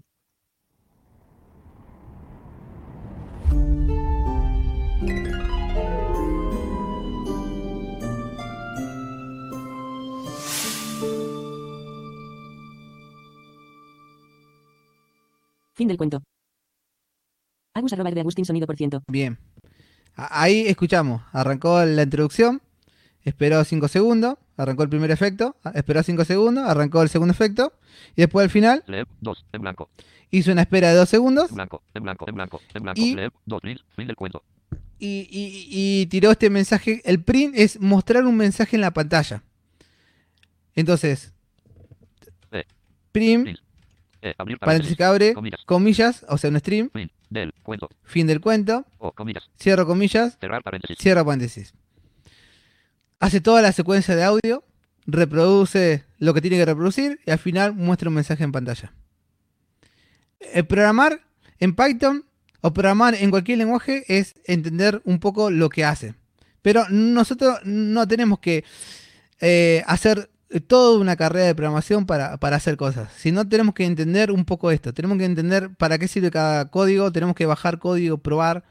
Eh, lo importante es esto, animarse. Animarse a probar esas librerías, a, animarse a buscar esta información y, y de esa forma empezamos a, a programar, empezamos a jugar un poco con todo esto y, y después se llegan a todos esos resultados buenísimos como cada uno de los complementos que vemos en, en la comunidad. Sonido. Entonces, Sonido si, si ahora ya sabemos generar el sonido y, y ya sabemos eh, utilizar e- el, el TTS, bueno, eh, ¿por qué no hacemos un... eh, no mezclamos las dos cosas? Vista. Reproductor 3. GTTS 2 de 4. Entonces, Sonido 4. Reproduc GTT Excel 1 de 4. sí, si mezclamos las dos cosas, GTTS 2. Vista 1. Opticache 1 de 8. van a encontrar en la página 1 hola punto MP. otro ejemplo que 4 se llama eh, convertir. 8. Dirección 4. Voy a abrir la consola acá, TMDSP, esta carpeta. Lo que hice es al D, en la carpeta al D para ir a la barra de direcciones, CPD y Enter para abrir la consola en, en la carpeta do- donde tengo mi, mi script. GTTS. GTT. Vista elementos. Vista. Nombre. Botón. Barra de esta. Vista. Convertir punto pi 4. Pero antes de ejecutar el convertir, vamos a ver qué tiene. Contexto menú. Abrir. Convert. Editar. Edit. J. J. Abrir con code. Edit. Notepad más más N. Convertir punto. Notepad más más. Edición. Texto igual input. Escriba su texto. Acá dice, el, texto igual a input. El input, ya ya lo vimos con Gerardo, es una función. En, en el caso de, de AutoHotkey es un comando. En este caso es una función, tiene los paréntesis. Y entre comillas escribimos un mensaje para mostrar. Entonces acá me dice, Texto igual input. Escriba su texto. escriba su texto. Y, y lo que nosotros escribamos lo va a guardar en la variable eh, texto. Después te dice, Idioma igual input. Escriba el idioma. idioma igual a i- i- input, o sea, va a pedir u- una entrada y lo va a guardar en la variable idioma. Blanco. From GTTS import GTTS. A- Acá estamos viendo que importa la librería GTTS, From sound import sonido. que importa la librería de sonido, From time import sleep. que importa también la librería de Blanco. tiempo. Y después el resto de- de- del código, mm, da igual. Eh, eh, nomás quería entender un poco cuáles son las librerías que, que utiliza y qué información necesita. Lo voy a ejecutar. GTTS. C. Windows C. Espacio. C. O. N. Vertir.py. Le puse eh, Python espacio convertir.py. Enter. Escriba su texto. Escriba su texto. S. Hola a todos. Estamos probando en vivo. Pulso Enter. Escriba el idioma. Escribe el idioma. Voy a poner es E. Que es el español de Estados Unidos. Y ahora, al darle Enter, debería reproducir. Escuchemos. Hola a todos. Estamos probando en vivo.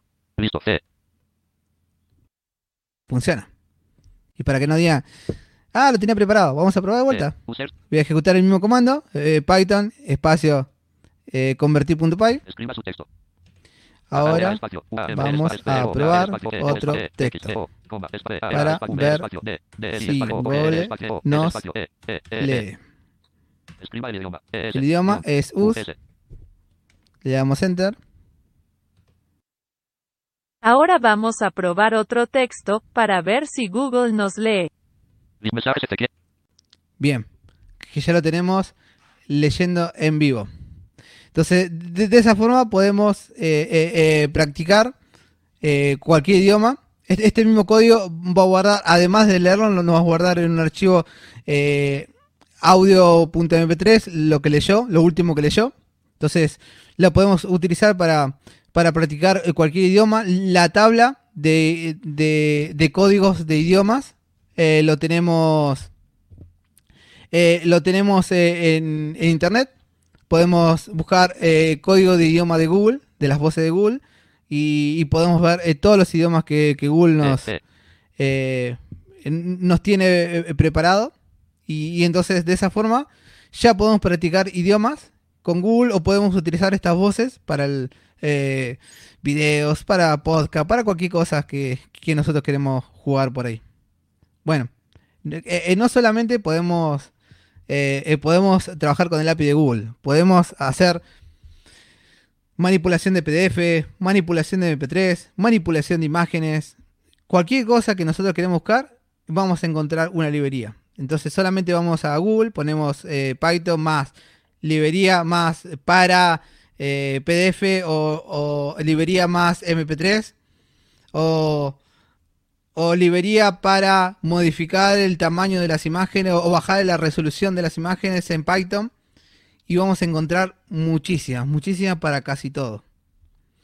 Eh, hay algunas que van a funcionar para una versión, hay otras que para otras, pero podemos, podemos jugar bastante. Por ejemplo, una de las cosas que podemos jugar E. Es- Punto, convertir. Punto. C. MS GTTS. GTTS. Vista L. Reproductor 3 de 4. Excel 1 de 4. jugar un poco de- eh, eh, con Excel. Vista L. Prueba. Punto. Ejemplo. Punto. Pi 1 de 3. Con Excel, acá tengo eh, en la página también está el, el- el ejemplo de Excel que pueden bajar. Contexto menú. Abrir. Convert. Tweet. Editar. Edit. Tweet. Abrir. Con. Edit. Tweet. Notepad más más N. Ejemplo. Punto. Pi. Notepad más más. Edición. En el caso de Excel, podemos generar eh, tablas, podemos generar información. La librería se llama OpenView. OpenView. En blanco. OpenView. Open. P. E. N. P. Y. X. L. En blanco. Open Pills. eh, e- esta librería sirve para trabajar, eh, eh, eh, sirve trabajar para, eh, con Excel. Hay muchísima documentación online y podemos encontrarla si nosotros queremos jugar un poco más. Pero acá tenemos un breve ejemplo. En blanco. Igual OpenView.workbook. Lo que yo hice acá, en la primera línea, es generar un uno, uno libro Excel, guardar en la variable hoja cuál es la hoja activa, que es la primera, y hago un prim para mostrar el nombre de la hoja. Por, por eso dice prim. Hoja. Activa. Hoja. Punto. Title. hoja punto, eh, title. Hoja.title igual prueba. Después, eh, eh, yo a esa hoja activa eh, podría cambiarle eh, el, el título. H. Punto. Hoja. Punto. Title. Entonces, acá, yo en este script puse hoja.title, o sea, el título de la hoja, igual a. Prueba.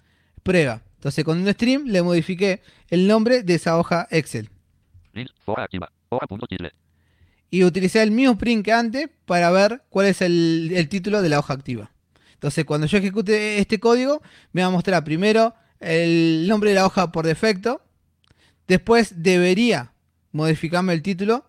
Entonces, con este segundo mensaje debería mostrarme el, el mensaje de la hoja eh, activa. ¿Cuál es el título de la hoja activa? Hoja 1.value igual Miguel. Y después yo, yo acá puse H. O. hoja A. Abrir corchete. Comillas. A. 1. Comillas. Cerrar corchete. Y entre los corchetes puse A1, o sea, eh, la columna y la fila. En Excel vamos eh, por las columnas y filas por letras y números. Value. Entonces, acá al poner punto value, yo, yo le estoy o pidiendo valor, Igual. o si le pongo un igual, Comillas. le estoy asignando un valor. Miguel. Comillas. Entonces yo le digo al, al A1, ponele Miguel. Link. Hoja.6. Row igual 1. Column igual 1. Punto value. Y acá hay otra forma de acceder a esa información. C. Abrir para hoja. Punto. 6. También, si no ponemos los corchetes, podemos utilizar el. E. L. L. 6 Abrir paréntesis. para entre paréntesis poner Row. row, Igual. 1. row que es fila igual a 1, Column. Coma. coma, Column. Igual. column 1. igual a 1. 1. Cerrar paréntesis. Entonces eso me va a devolver eh, la información de esa celda. Punto. Value. Y después pongo punto value para traerme el valor de esa celda. Entonces, a- acá ya, ya tenemos un ejemplo de cómo agregar un valor y de cómo leer un valor de diferentes formas. Hoja 1.value igual Miguel. Yo, por ejemplo, acá voy a duplicar esta línea. Hoja 1.value igual Miguel. En blanco. Comillas. Miguel seleccionado. Voy a poner Era. Gera, Comillas. por ejemplo, Igual. Espacio. E. U. Value. Punto. Cerrar comillas. 1. Comillas. 1. en, 2. en la columna 2. Dos. Hoja, hoja 2.value igual Gera. Hoja 2.value igual Gera. En blanco. Comillas. Gera selecciona M. Voy a poner Moy. Y. Voy. Comillas. Espacio. Igual. Espacio. E. U. L. Value. Punto. Cerrar corchete. Comillas. Cerrar comillas. 2. en la 3. Hoja, hoja 3.value igual voy. Lo único que hice es modificar el stream, eh, que está entre comillas, y entre las comillas y los corchetes, que el- representa a la, a la celda, modifiqué los valores. Entonces, si no entiendo mucho el código, bien, para jugar me sirve solamente modificar valores. Entonces, jugando un poco con los valores, empiezo a entender un poco eh, qué hace cada cosa. Link. Hoja punto 6. Row igual 1. Column igual 1. Punto value. Entonces, eh, acá ya está el print que, que- ya estaba antes, donde muestra eh, la fila 1. Link. Hoja punto. Y en, la, y- en la última línea hay algo que dice w.save, o sea, guardar. Guardar como, y entre paréntesis y comillas dice demo.xls. Entonces, me va a guardar un archivo llamado demo. Y ahí debería estar la información que, que yo le puse. WB. punto llave. Demo. punto XLSX. Entonces, voy a ejecutar esto. Se llama ejemplo.py. Entonces vengo acá a la carpeta, al D para ir a la barra de direcciones. Escribo cmd. CMD. enter. TMDC. Windows System 30. Y acá le voy a ejecutar ese script. Entonces dijimos que había dos formas, con Python espacio o la otra es E. py Y. Espacio. espacio E. Ejemplo. ejemplo.py, enter. Ejemplo. Mallorca. Y ahí ya e- ejecutó eh, todo. Primero me dijo ho- hoja activa eh, sheet. Y después me dijo hoja activa prueba, porque modificó el título de la hoja activa. Y después me leyó eh, la primera celda, el A1. Excel. Y acá en esta carpeta me debería haber generado un archivo nuevo elementos, lista, nombre, botón, ejemplo, punto pi, dos de 4. llamado De, demo.xlsx1 de 4. demo.xls, que lo abro. Demo.xlsx Excel. Prueba tab. Miguel a 1. Tengo en el A1, Miguel, correcto. Era 2. En el lado Jera, correcto. Voy a 3. Moy, a 3. A 4. Entonces, yo ya pude completar un Excel en forma automática con, eh, con código de programación. De esa forma podemos hacer un montón de cosas. Moy, ¿algu- ¿alguna cosa más que, eh, eh, que tuviste que hacer eh, con este código de, de- Python con Excel? Sí, bueno, yo este tema de Excel lo utilicé para unas prácticas que tuve que hacer. Tenía un Excel con nombres y nombres de usuario en, en otra columna y tenía que modificar los nombres reales que existían en ese documento por nombres ficticios para por el tema de ley de protección de datos y demás. Y bueno, para eso utilicé Python para eh, automatizar el proceso, no tener que ir, yo te, se tenía no sé, 800 filas, no sé, y mm, pues, tenía que modificar una por una, pues no, no era muy rentable. Entonces utilicé un script para automatizar ese proceso. Bien. Eh, a- acá dejamos ese, ese script de, de- de ejemplo. Excel ventana. Vista ejemplo.pi 2 de Vamos 4. a ver Que tenemos acá un Excel de prueba. Prueba.xlsx Excel. Set la rañada Mendieta. José Martín B1. Que tenemos, rañada Mendieta, Fernández Martín. Rodríguez García. Gómez de la Secansen Mertens A6. tenemos eh, varios nombres en la, en la primera columna. B5. En la segunda columna B4. BPS JBL B2. tenemos es- esos nombres de usuario. Int B1. Int B1. C1. Y después ya no tenemos más nada. B1.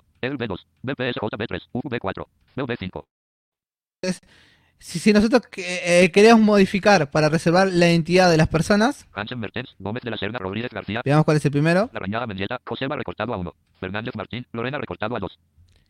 Entonces acá en, en la A tenemos esa información. Entonces queremos modificar ese script. Queremos modificar este Excel con un script. Excel ventana. Vista elementos vista. Prueba. Cierro el Excel Script Excel.pi 4 de 4. y vamos a ejecutar este script Excel. T. C. Entonces.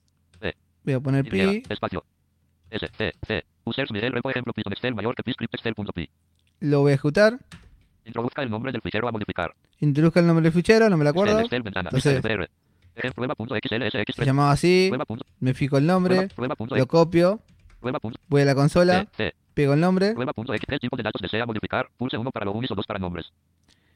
Acá me dice qué tipo de dato que deseo modificar. Pulso el 2. 2. Introduzca la letra de la columna a modificar. La letra de la columna, la A.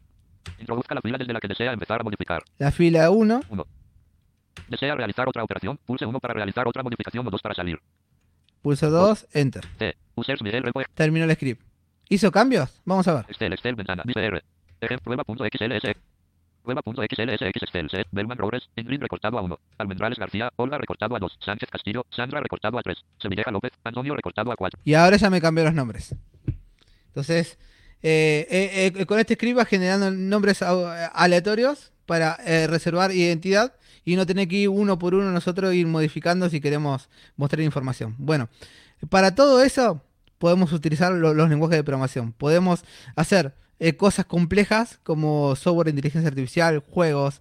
Podemos hacer cosas también complejas pero más sencillo de empezar como páginas web eh, trabajar con HTML, podemos hacer eh, juegos web con, JavaScript, podemos hacer eh, servidores más complejos con PHP, con Ruby, con Python, en lo que es web, podemos desarrollar para celulares, podemos hacer miles de cosas. O también podemos utilizar para automatizar, automatizar pruebas de test, automatizar, lanzar programas, abrir páginas web, modificar Excel, modificar PDF, MP3, imágenes, para lo que nosotros queramos. Esto es, esto es programar. Esto es utilizar esa magia de la programación para lo que nosotros querramos. Eso es lo que eh, quería presentar acá con, con y Moy y espero que les haya gustado. Vamos a las preguntas, si algo por ahí o- o alguna duda.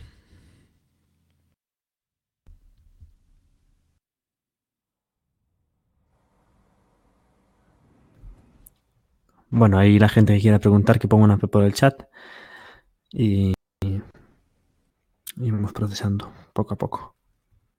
Bien, mientras esperamos la P.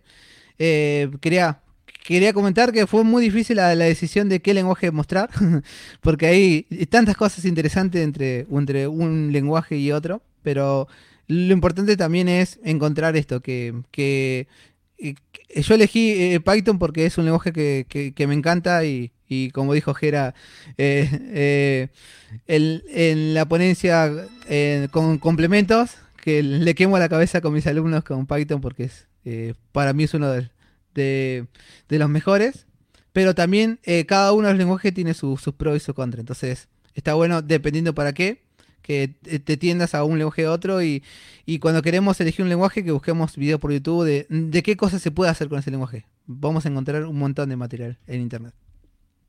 Bueno, tenemos por aquí a José, que no sé si tiene abierto ya. Sí, sí tiene Sí, abierto. Ahí. Pues eh, por petición popular creo que quiere preguntar algo de strings. No sé yo si es esto sí, o tal. sí, le han dicho mi por el pregunta chat ahí, va- se lo han como recordado el puntador. Mi pregunta va para Jera. Vamos a ver. Sí, señor. Eh, yo por lo que he visto en AutoHotkey, eh, las cadenas se ponen sin comillas, eh, por lo que has mostrado. Entonces, si yo quiero meter una coma en una cadena para que forme parte de esa cadena, ¿cómo le escapo? Sí, las, en realidad no es que no utiliza comillas, sino que en los comandos específicamente, estos que, van con el nombre del comando y separados por coma, en las funciones y el resto de cosas, sí ya funciona como el resto de lenguajes más normales, pero en los comandos sí. Y cuando tenés que escapar algo, utilizás el signo, para que me voy a fijar porque tiene un nombre extraño, al 36, acento grave, me dice acá, el coso este. Eh, el acento grave, que lo saco con Alt 36, escapa caracteres. Sí, en la de- distribución española está a la derecha de la. P. A la derecha de la P, sí. Y Ah, lo perfecto. pones antes de la coma, simplemente. Exacto. Por ejemplo. Sí, señor. Exacto. Vale, pues gracias. Por favor. Más preguntas por el chat. Es- Estamos de oferta hoy todas las preguntas que queráis. Eh, mañana ya no, pero hoy sí.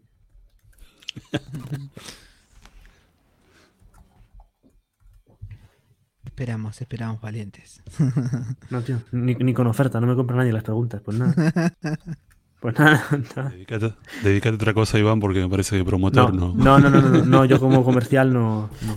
Luego durante el resto del año están quiero programar, quiero aprender a programar, quiero programar, quiero tal. Y, y ahora que A tienen ver, la pero yo, oportunidad aquí, yo siempre, yo siempre creo que es mejor verlo por otro lado. Lo han hecho esta gente tan bien que no, no, no queda preguntas ya. O sea, la gente Sí, se le ha sí, acabado. sí, sí.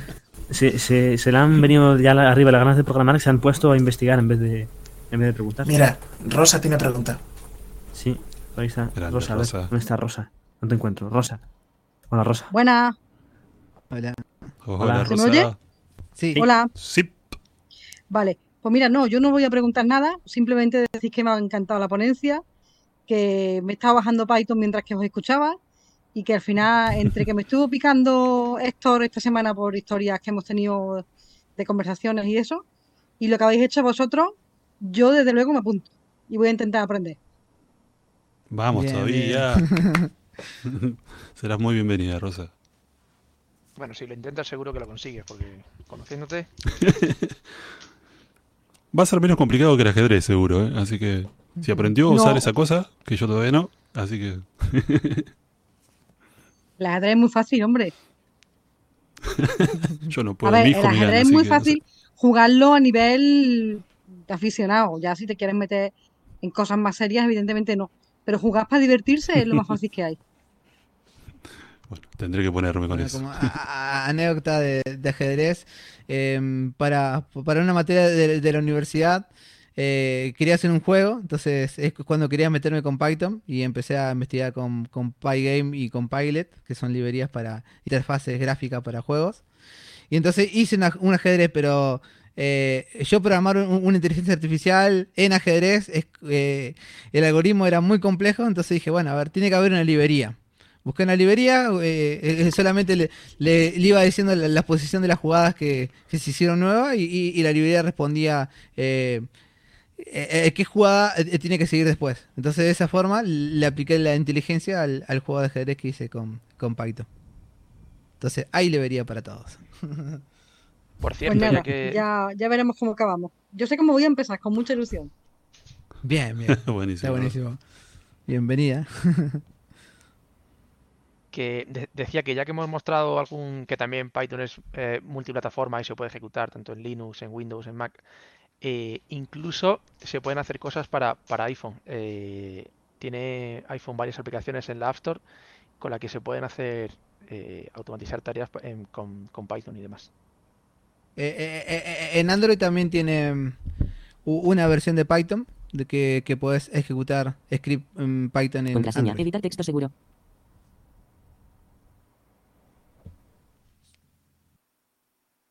Bien, bien. Preguntas. Bueno, preguntas. Pues tenemos por ahí. eh, yo creo que Rosa ya, ya hemos acabado con Ya Rosa. está, ya está. Muy bien, muchas gracias. Gracias. Pues vamos de Rosa a otro ponente del encuentro que aún tiene ahí el- la postilla de ponente en el nick, eh, ahí presumiendo, pisando fuerte. Es Roberto, que está por aquí, a ver si lo podemos oír. Hola. Hola, hola. A ver si se oigo porque estoy en altavoz. En... Se oye, se señor. oye. Sí, señor. Se te oye, se te oye. Perfectamente. Súper, súper. Gente, yo me he pasado de YouTube a Team Talk, nada más que para decirles, nada más que para felicitarlo, que me ha encantado la ponencia, de verdad, pero súper, súper, súper, súper. Y, y por preguntar algo, bueno, me gustaría preguntarle, eh, ¿cómo ven ustedes la programación? O sea, eh, la programación en general y, y Python en particular, como herramienta en, en manos de personas ciegas o personas con discapacidad en general, como, como herramienta de accesibilidad, o más bien para, para eludir barreras de accesibilidad. Estoy pensando en educación, en acceso al trabajo.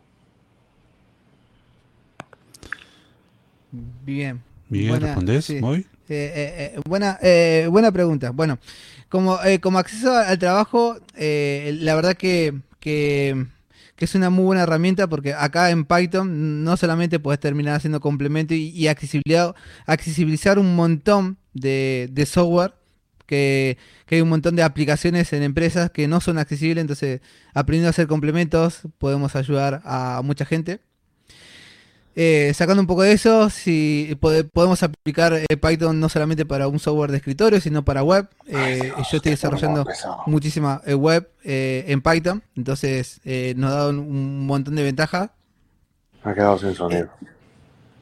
para, eh, para eh, a- a- a automatizar eh, eh, cosas. Está Roberto, ¿eh? Sí, sí te escucha Roberto. Ahora, ¿se me escucha todavía? Sí. Sí, sí, sí. Oh, Sí, perdón, sí, porque de pronto me quedé completamente. Ya, ya, ya estoy de No, no, estás, estás. Te quería avisar por las dudas. para automatizar cosas, eh, bueno, nos sirven un montón. Y, y- y yo lo utilizo mucho también para los test de accesibilidad web.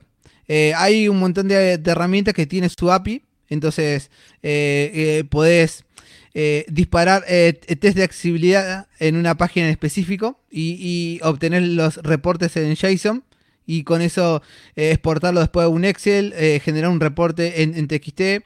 Eh, puedes hacer web scrapping para ver la información de una página y ver si todas las imágenes están, tienen un null.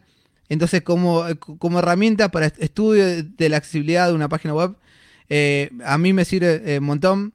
Y, bueno, eh, tiene un, un montón de aplicaciones. Entonces, eh, eh, creo que puntualmente Python es un lenguaje eh, muy útil. Eh, eh, también están muchos otros, pero, pero Python sí es uno de los, de los que más recomiendo.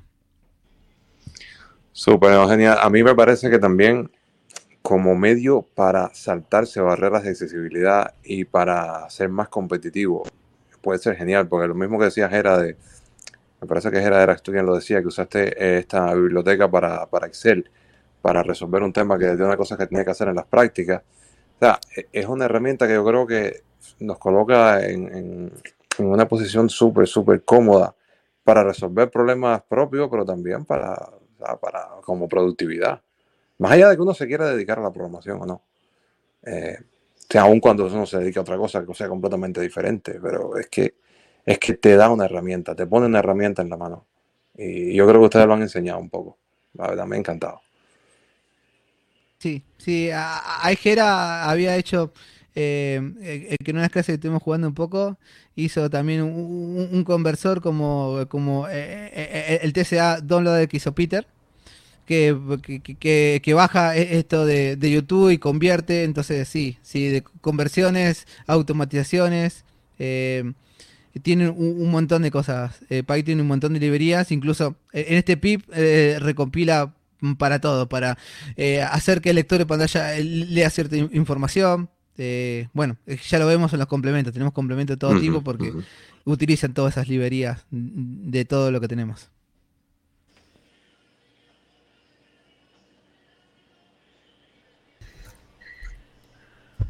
Bueno, pues si no tienes nada más, Roberto, vamos a pasar a la siguiente pregunta. Sí, sí, adelante. Hoy es, un, día histórico porque lo acaba de decir Juan por el chat, Vamos a escuchar la voz de MK360 y me parece un acontecimiento Uh. digno de recordar.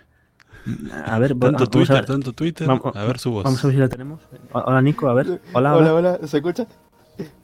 Sí, señor, sí, Hola. señor. Eso es, ya. Ok, bueno, primero felicitarlo, la, la presentación fue bien entretenida porque, como decía en el chat antes, uno suele tomarse mucho el, el hola mundo, qué sé yo, esta, esta mezcla que, que no genera mucho entusiasmo después de tres, cuatro lenguajes, entonces es es entretenido tomarse con lo de los sonidos y, yo preguntaba ahí en el chat si había OCR, así que que se pudiera hacer una, una, una aproximación mucho más práctica y creo que eso se logró.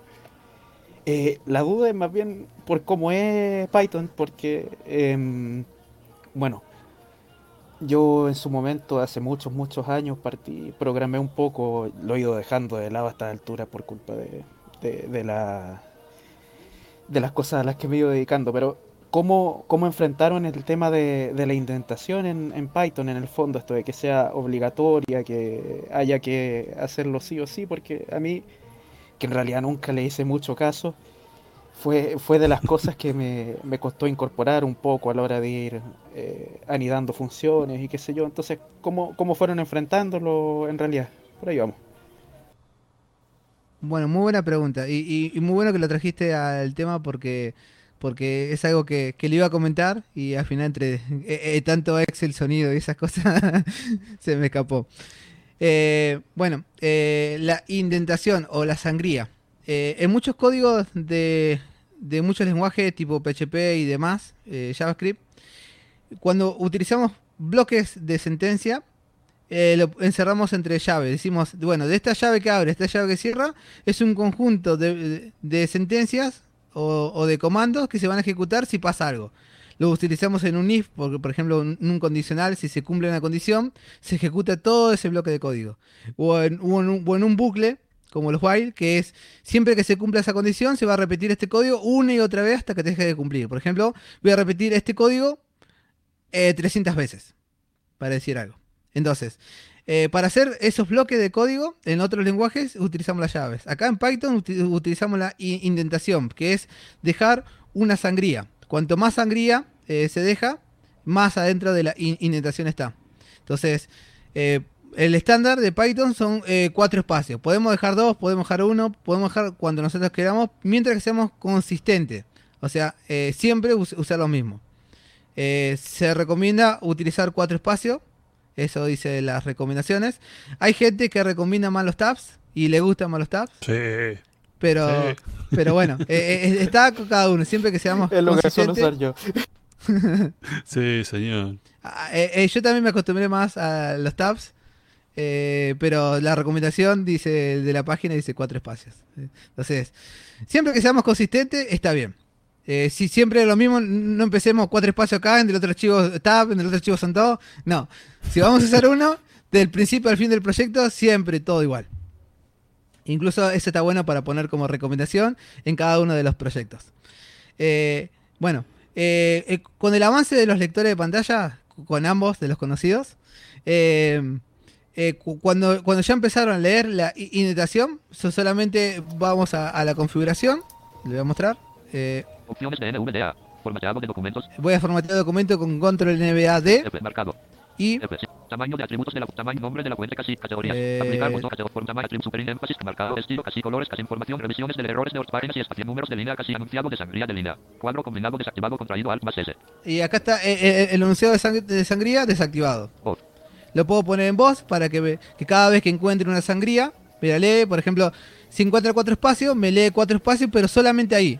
Y- Mientras que mantiene los cuatro espacios, no te lo va a leer de vuelta.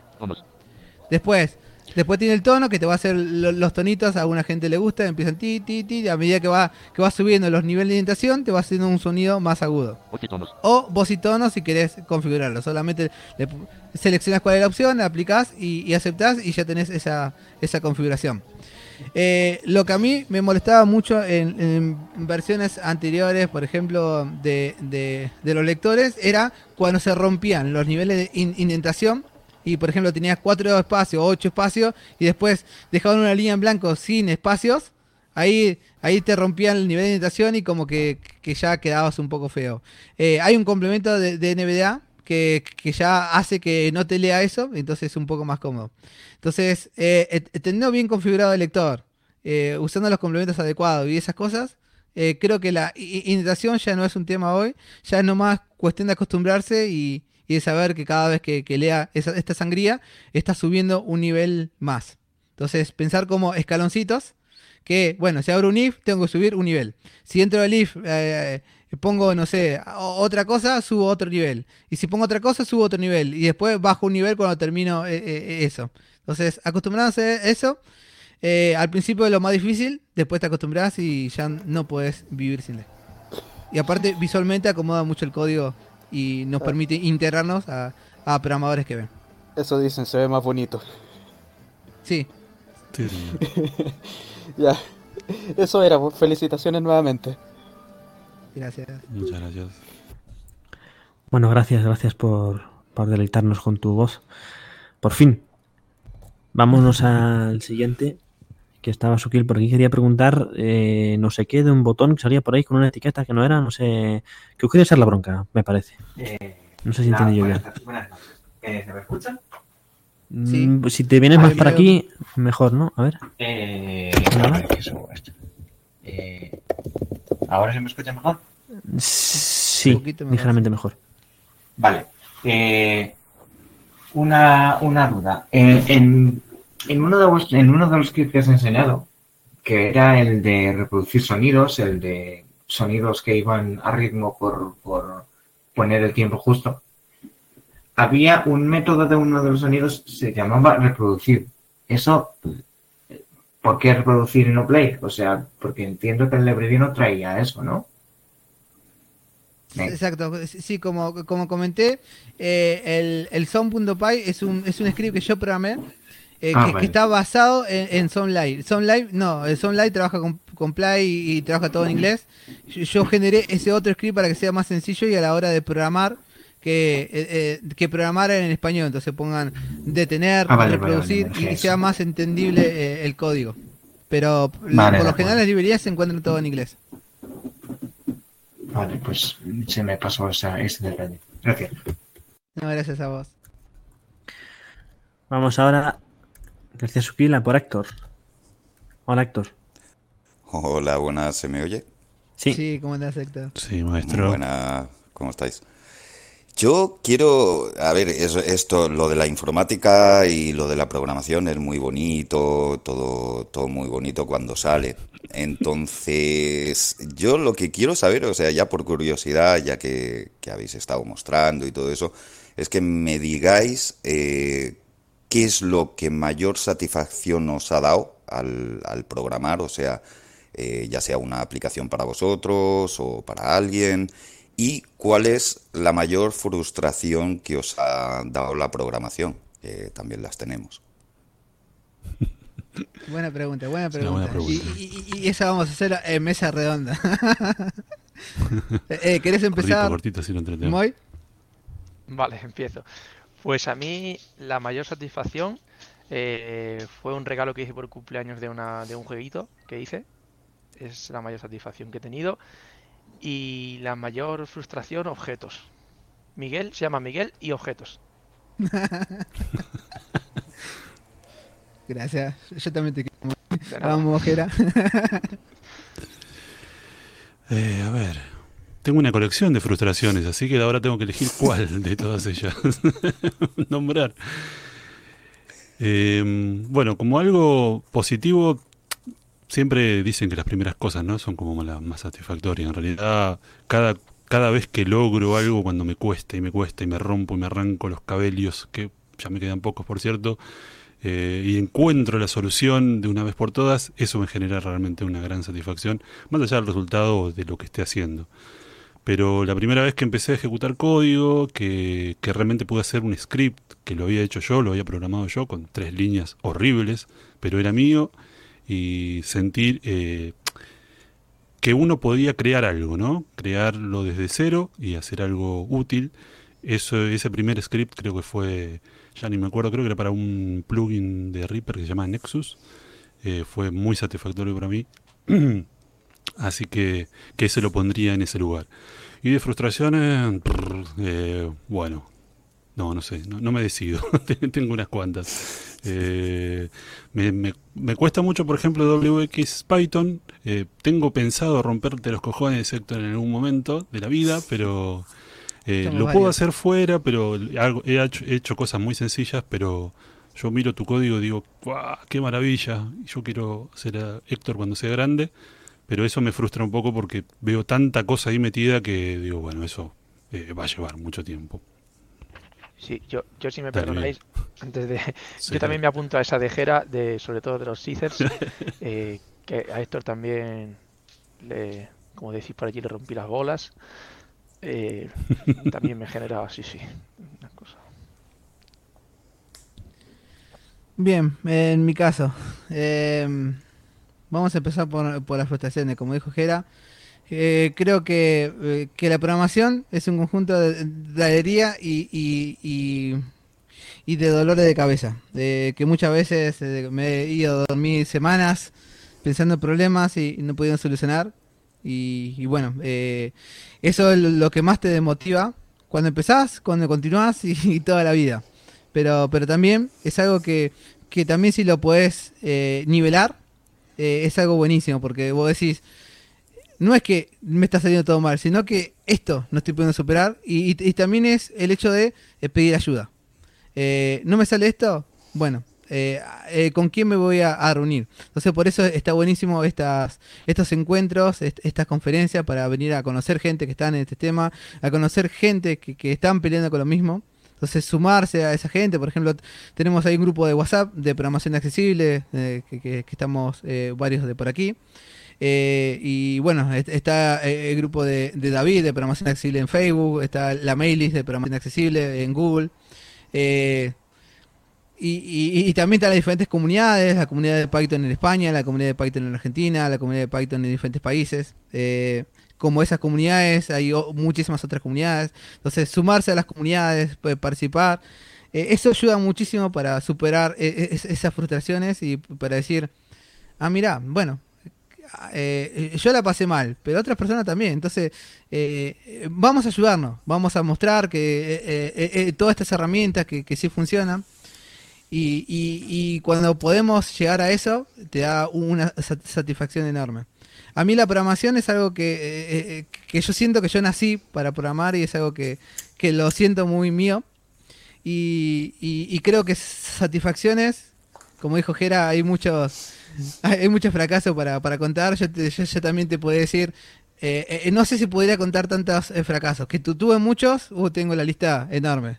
Pero satisfacciones, de la primera línea que ejecuta hasta mi, hasta, hasta la línea que, que acabo de, de que no andaba antes de la ponencia y, después anduvo, todas esas son satisfacciones. Alegrarse de, de poder generar una variable, de que las funciones la podemos dominar, entender. Eh, eh, cada pasito es, es una alegría y, creo que disfrutar de, esas- pequeñas cosas es buenísimo. Eh, ya eh, llevo dando bastantes capacitaciones y ver a, un montón de alumnos que están creciendo, que hicieron complementos, eh, eh, eh, eh, que hicieron juegos para sus hijos, que, que hicieron juegos para enseñar a, sus alumnos diferentes disciplinas, que van con páginas web, que trabajan en accesibilidad, que, que podés aportar tus conocimientos de programación para mejorar las aplicaciones en accesibilidad para muchísimas otras personas. No sé, eh, es un camino muy enorme y, y- y que estamos haciendo muchísimas cosas. Hace 20 años cuando empecé había muy pocos programadores en el mundo, hoy hay muchísimos y creo que dentro del el año que viene va a haber muchísimos más. Entonces, lo, lo importante es disfrutarlo y, y- y amarlo porque es algo que seamos programador o no seamos programador, le podemos sacar un montón de provecho. Gracias, monstruos. Gracias, Héctor. Gracias, Héctor, querido. Bueno, pues. Pues si esto es todo por parte de Héctor. No sé si tenemos alguna pregunta por ahí rápida, adicional, eh, una letra P en el chat y, y os escuchamos.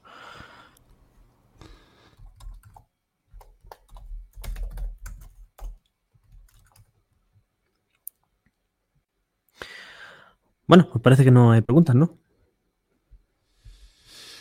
Muy bien.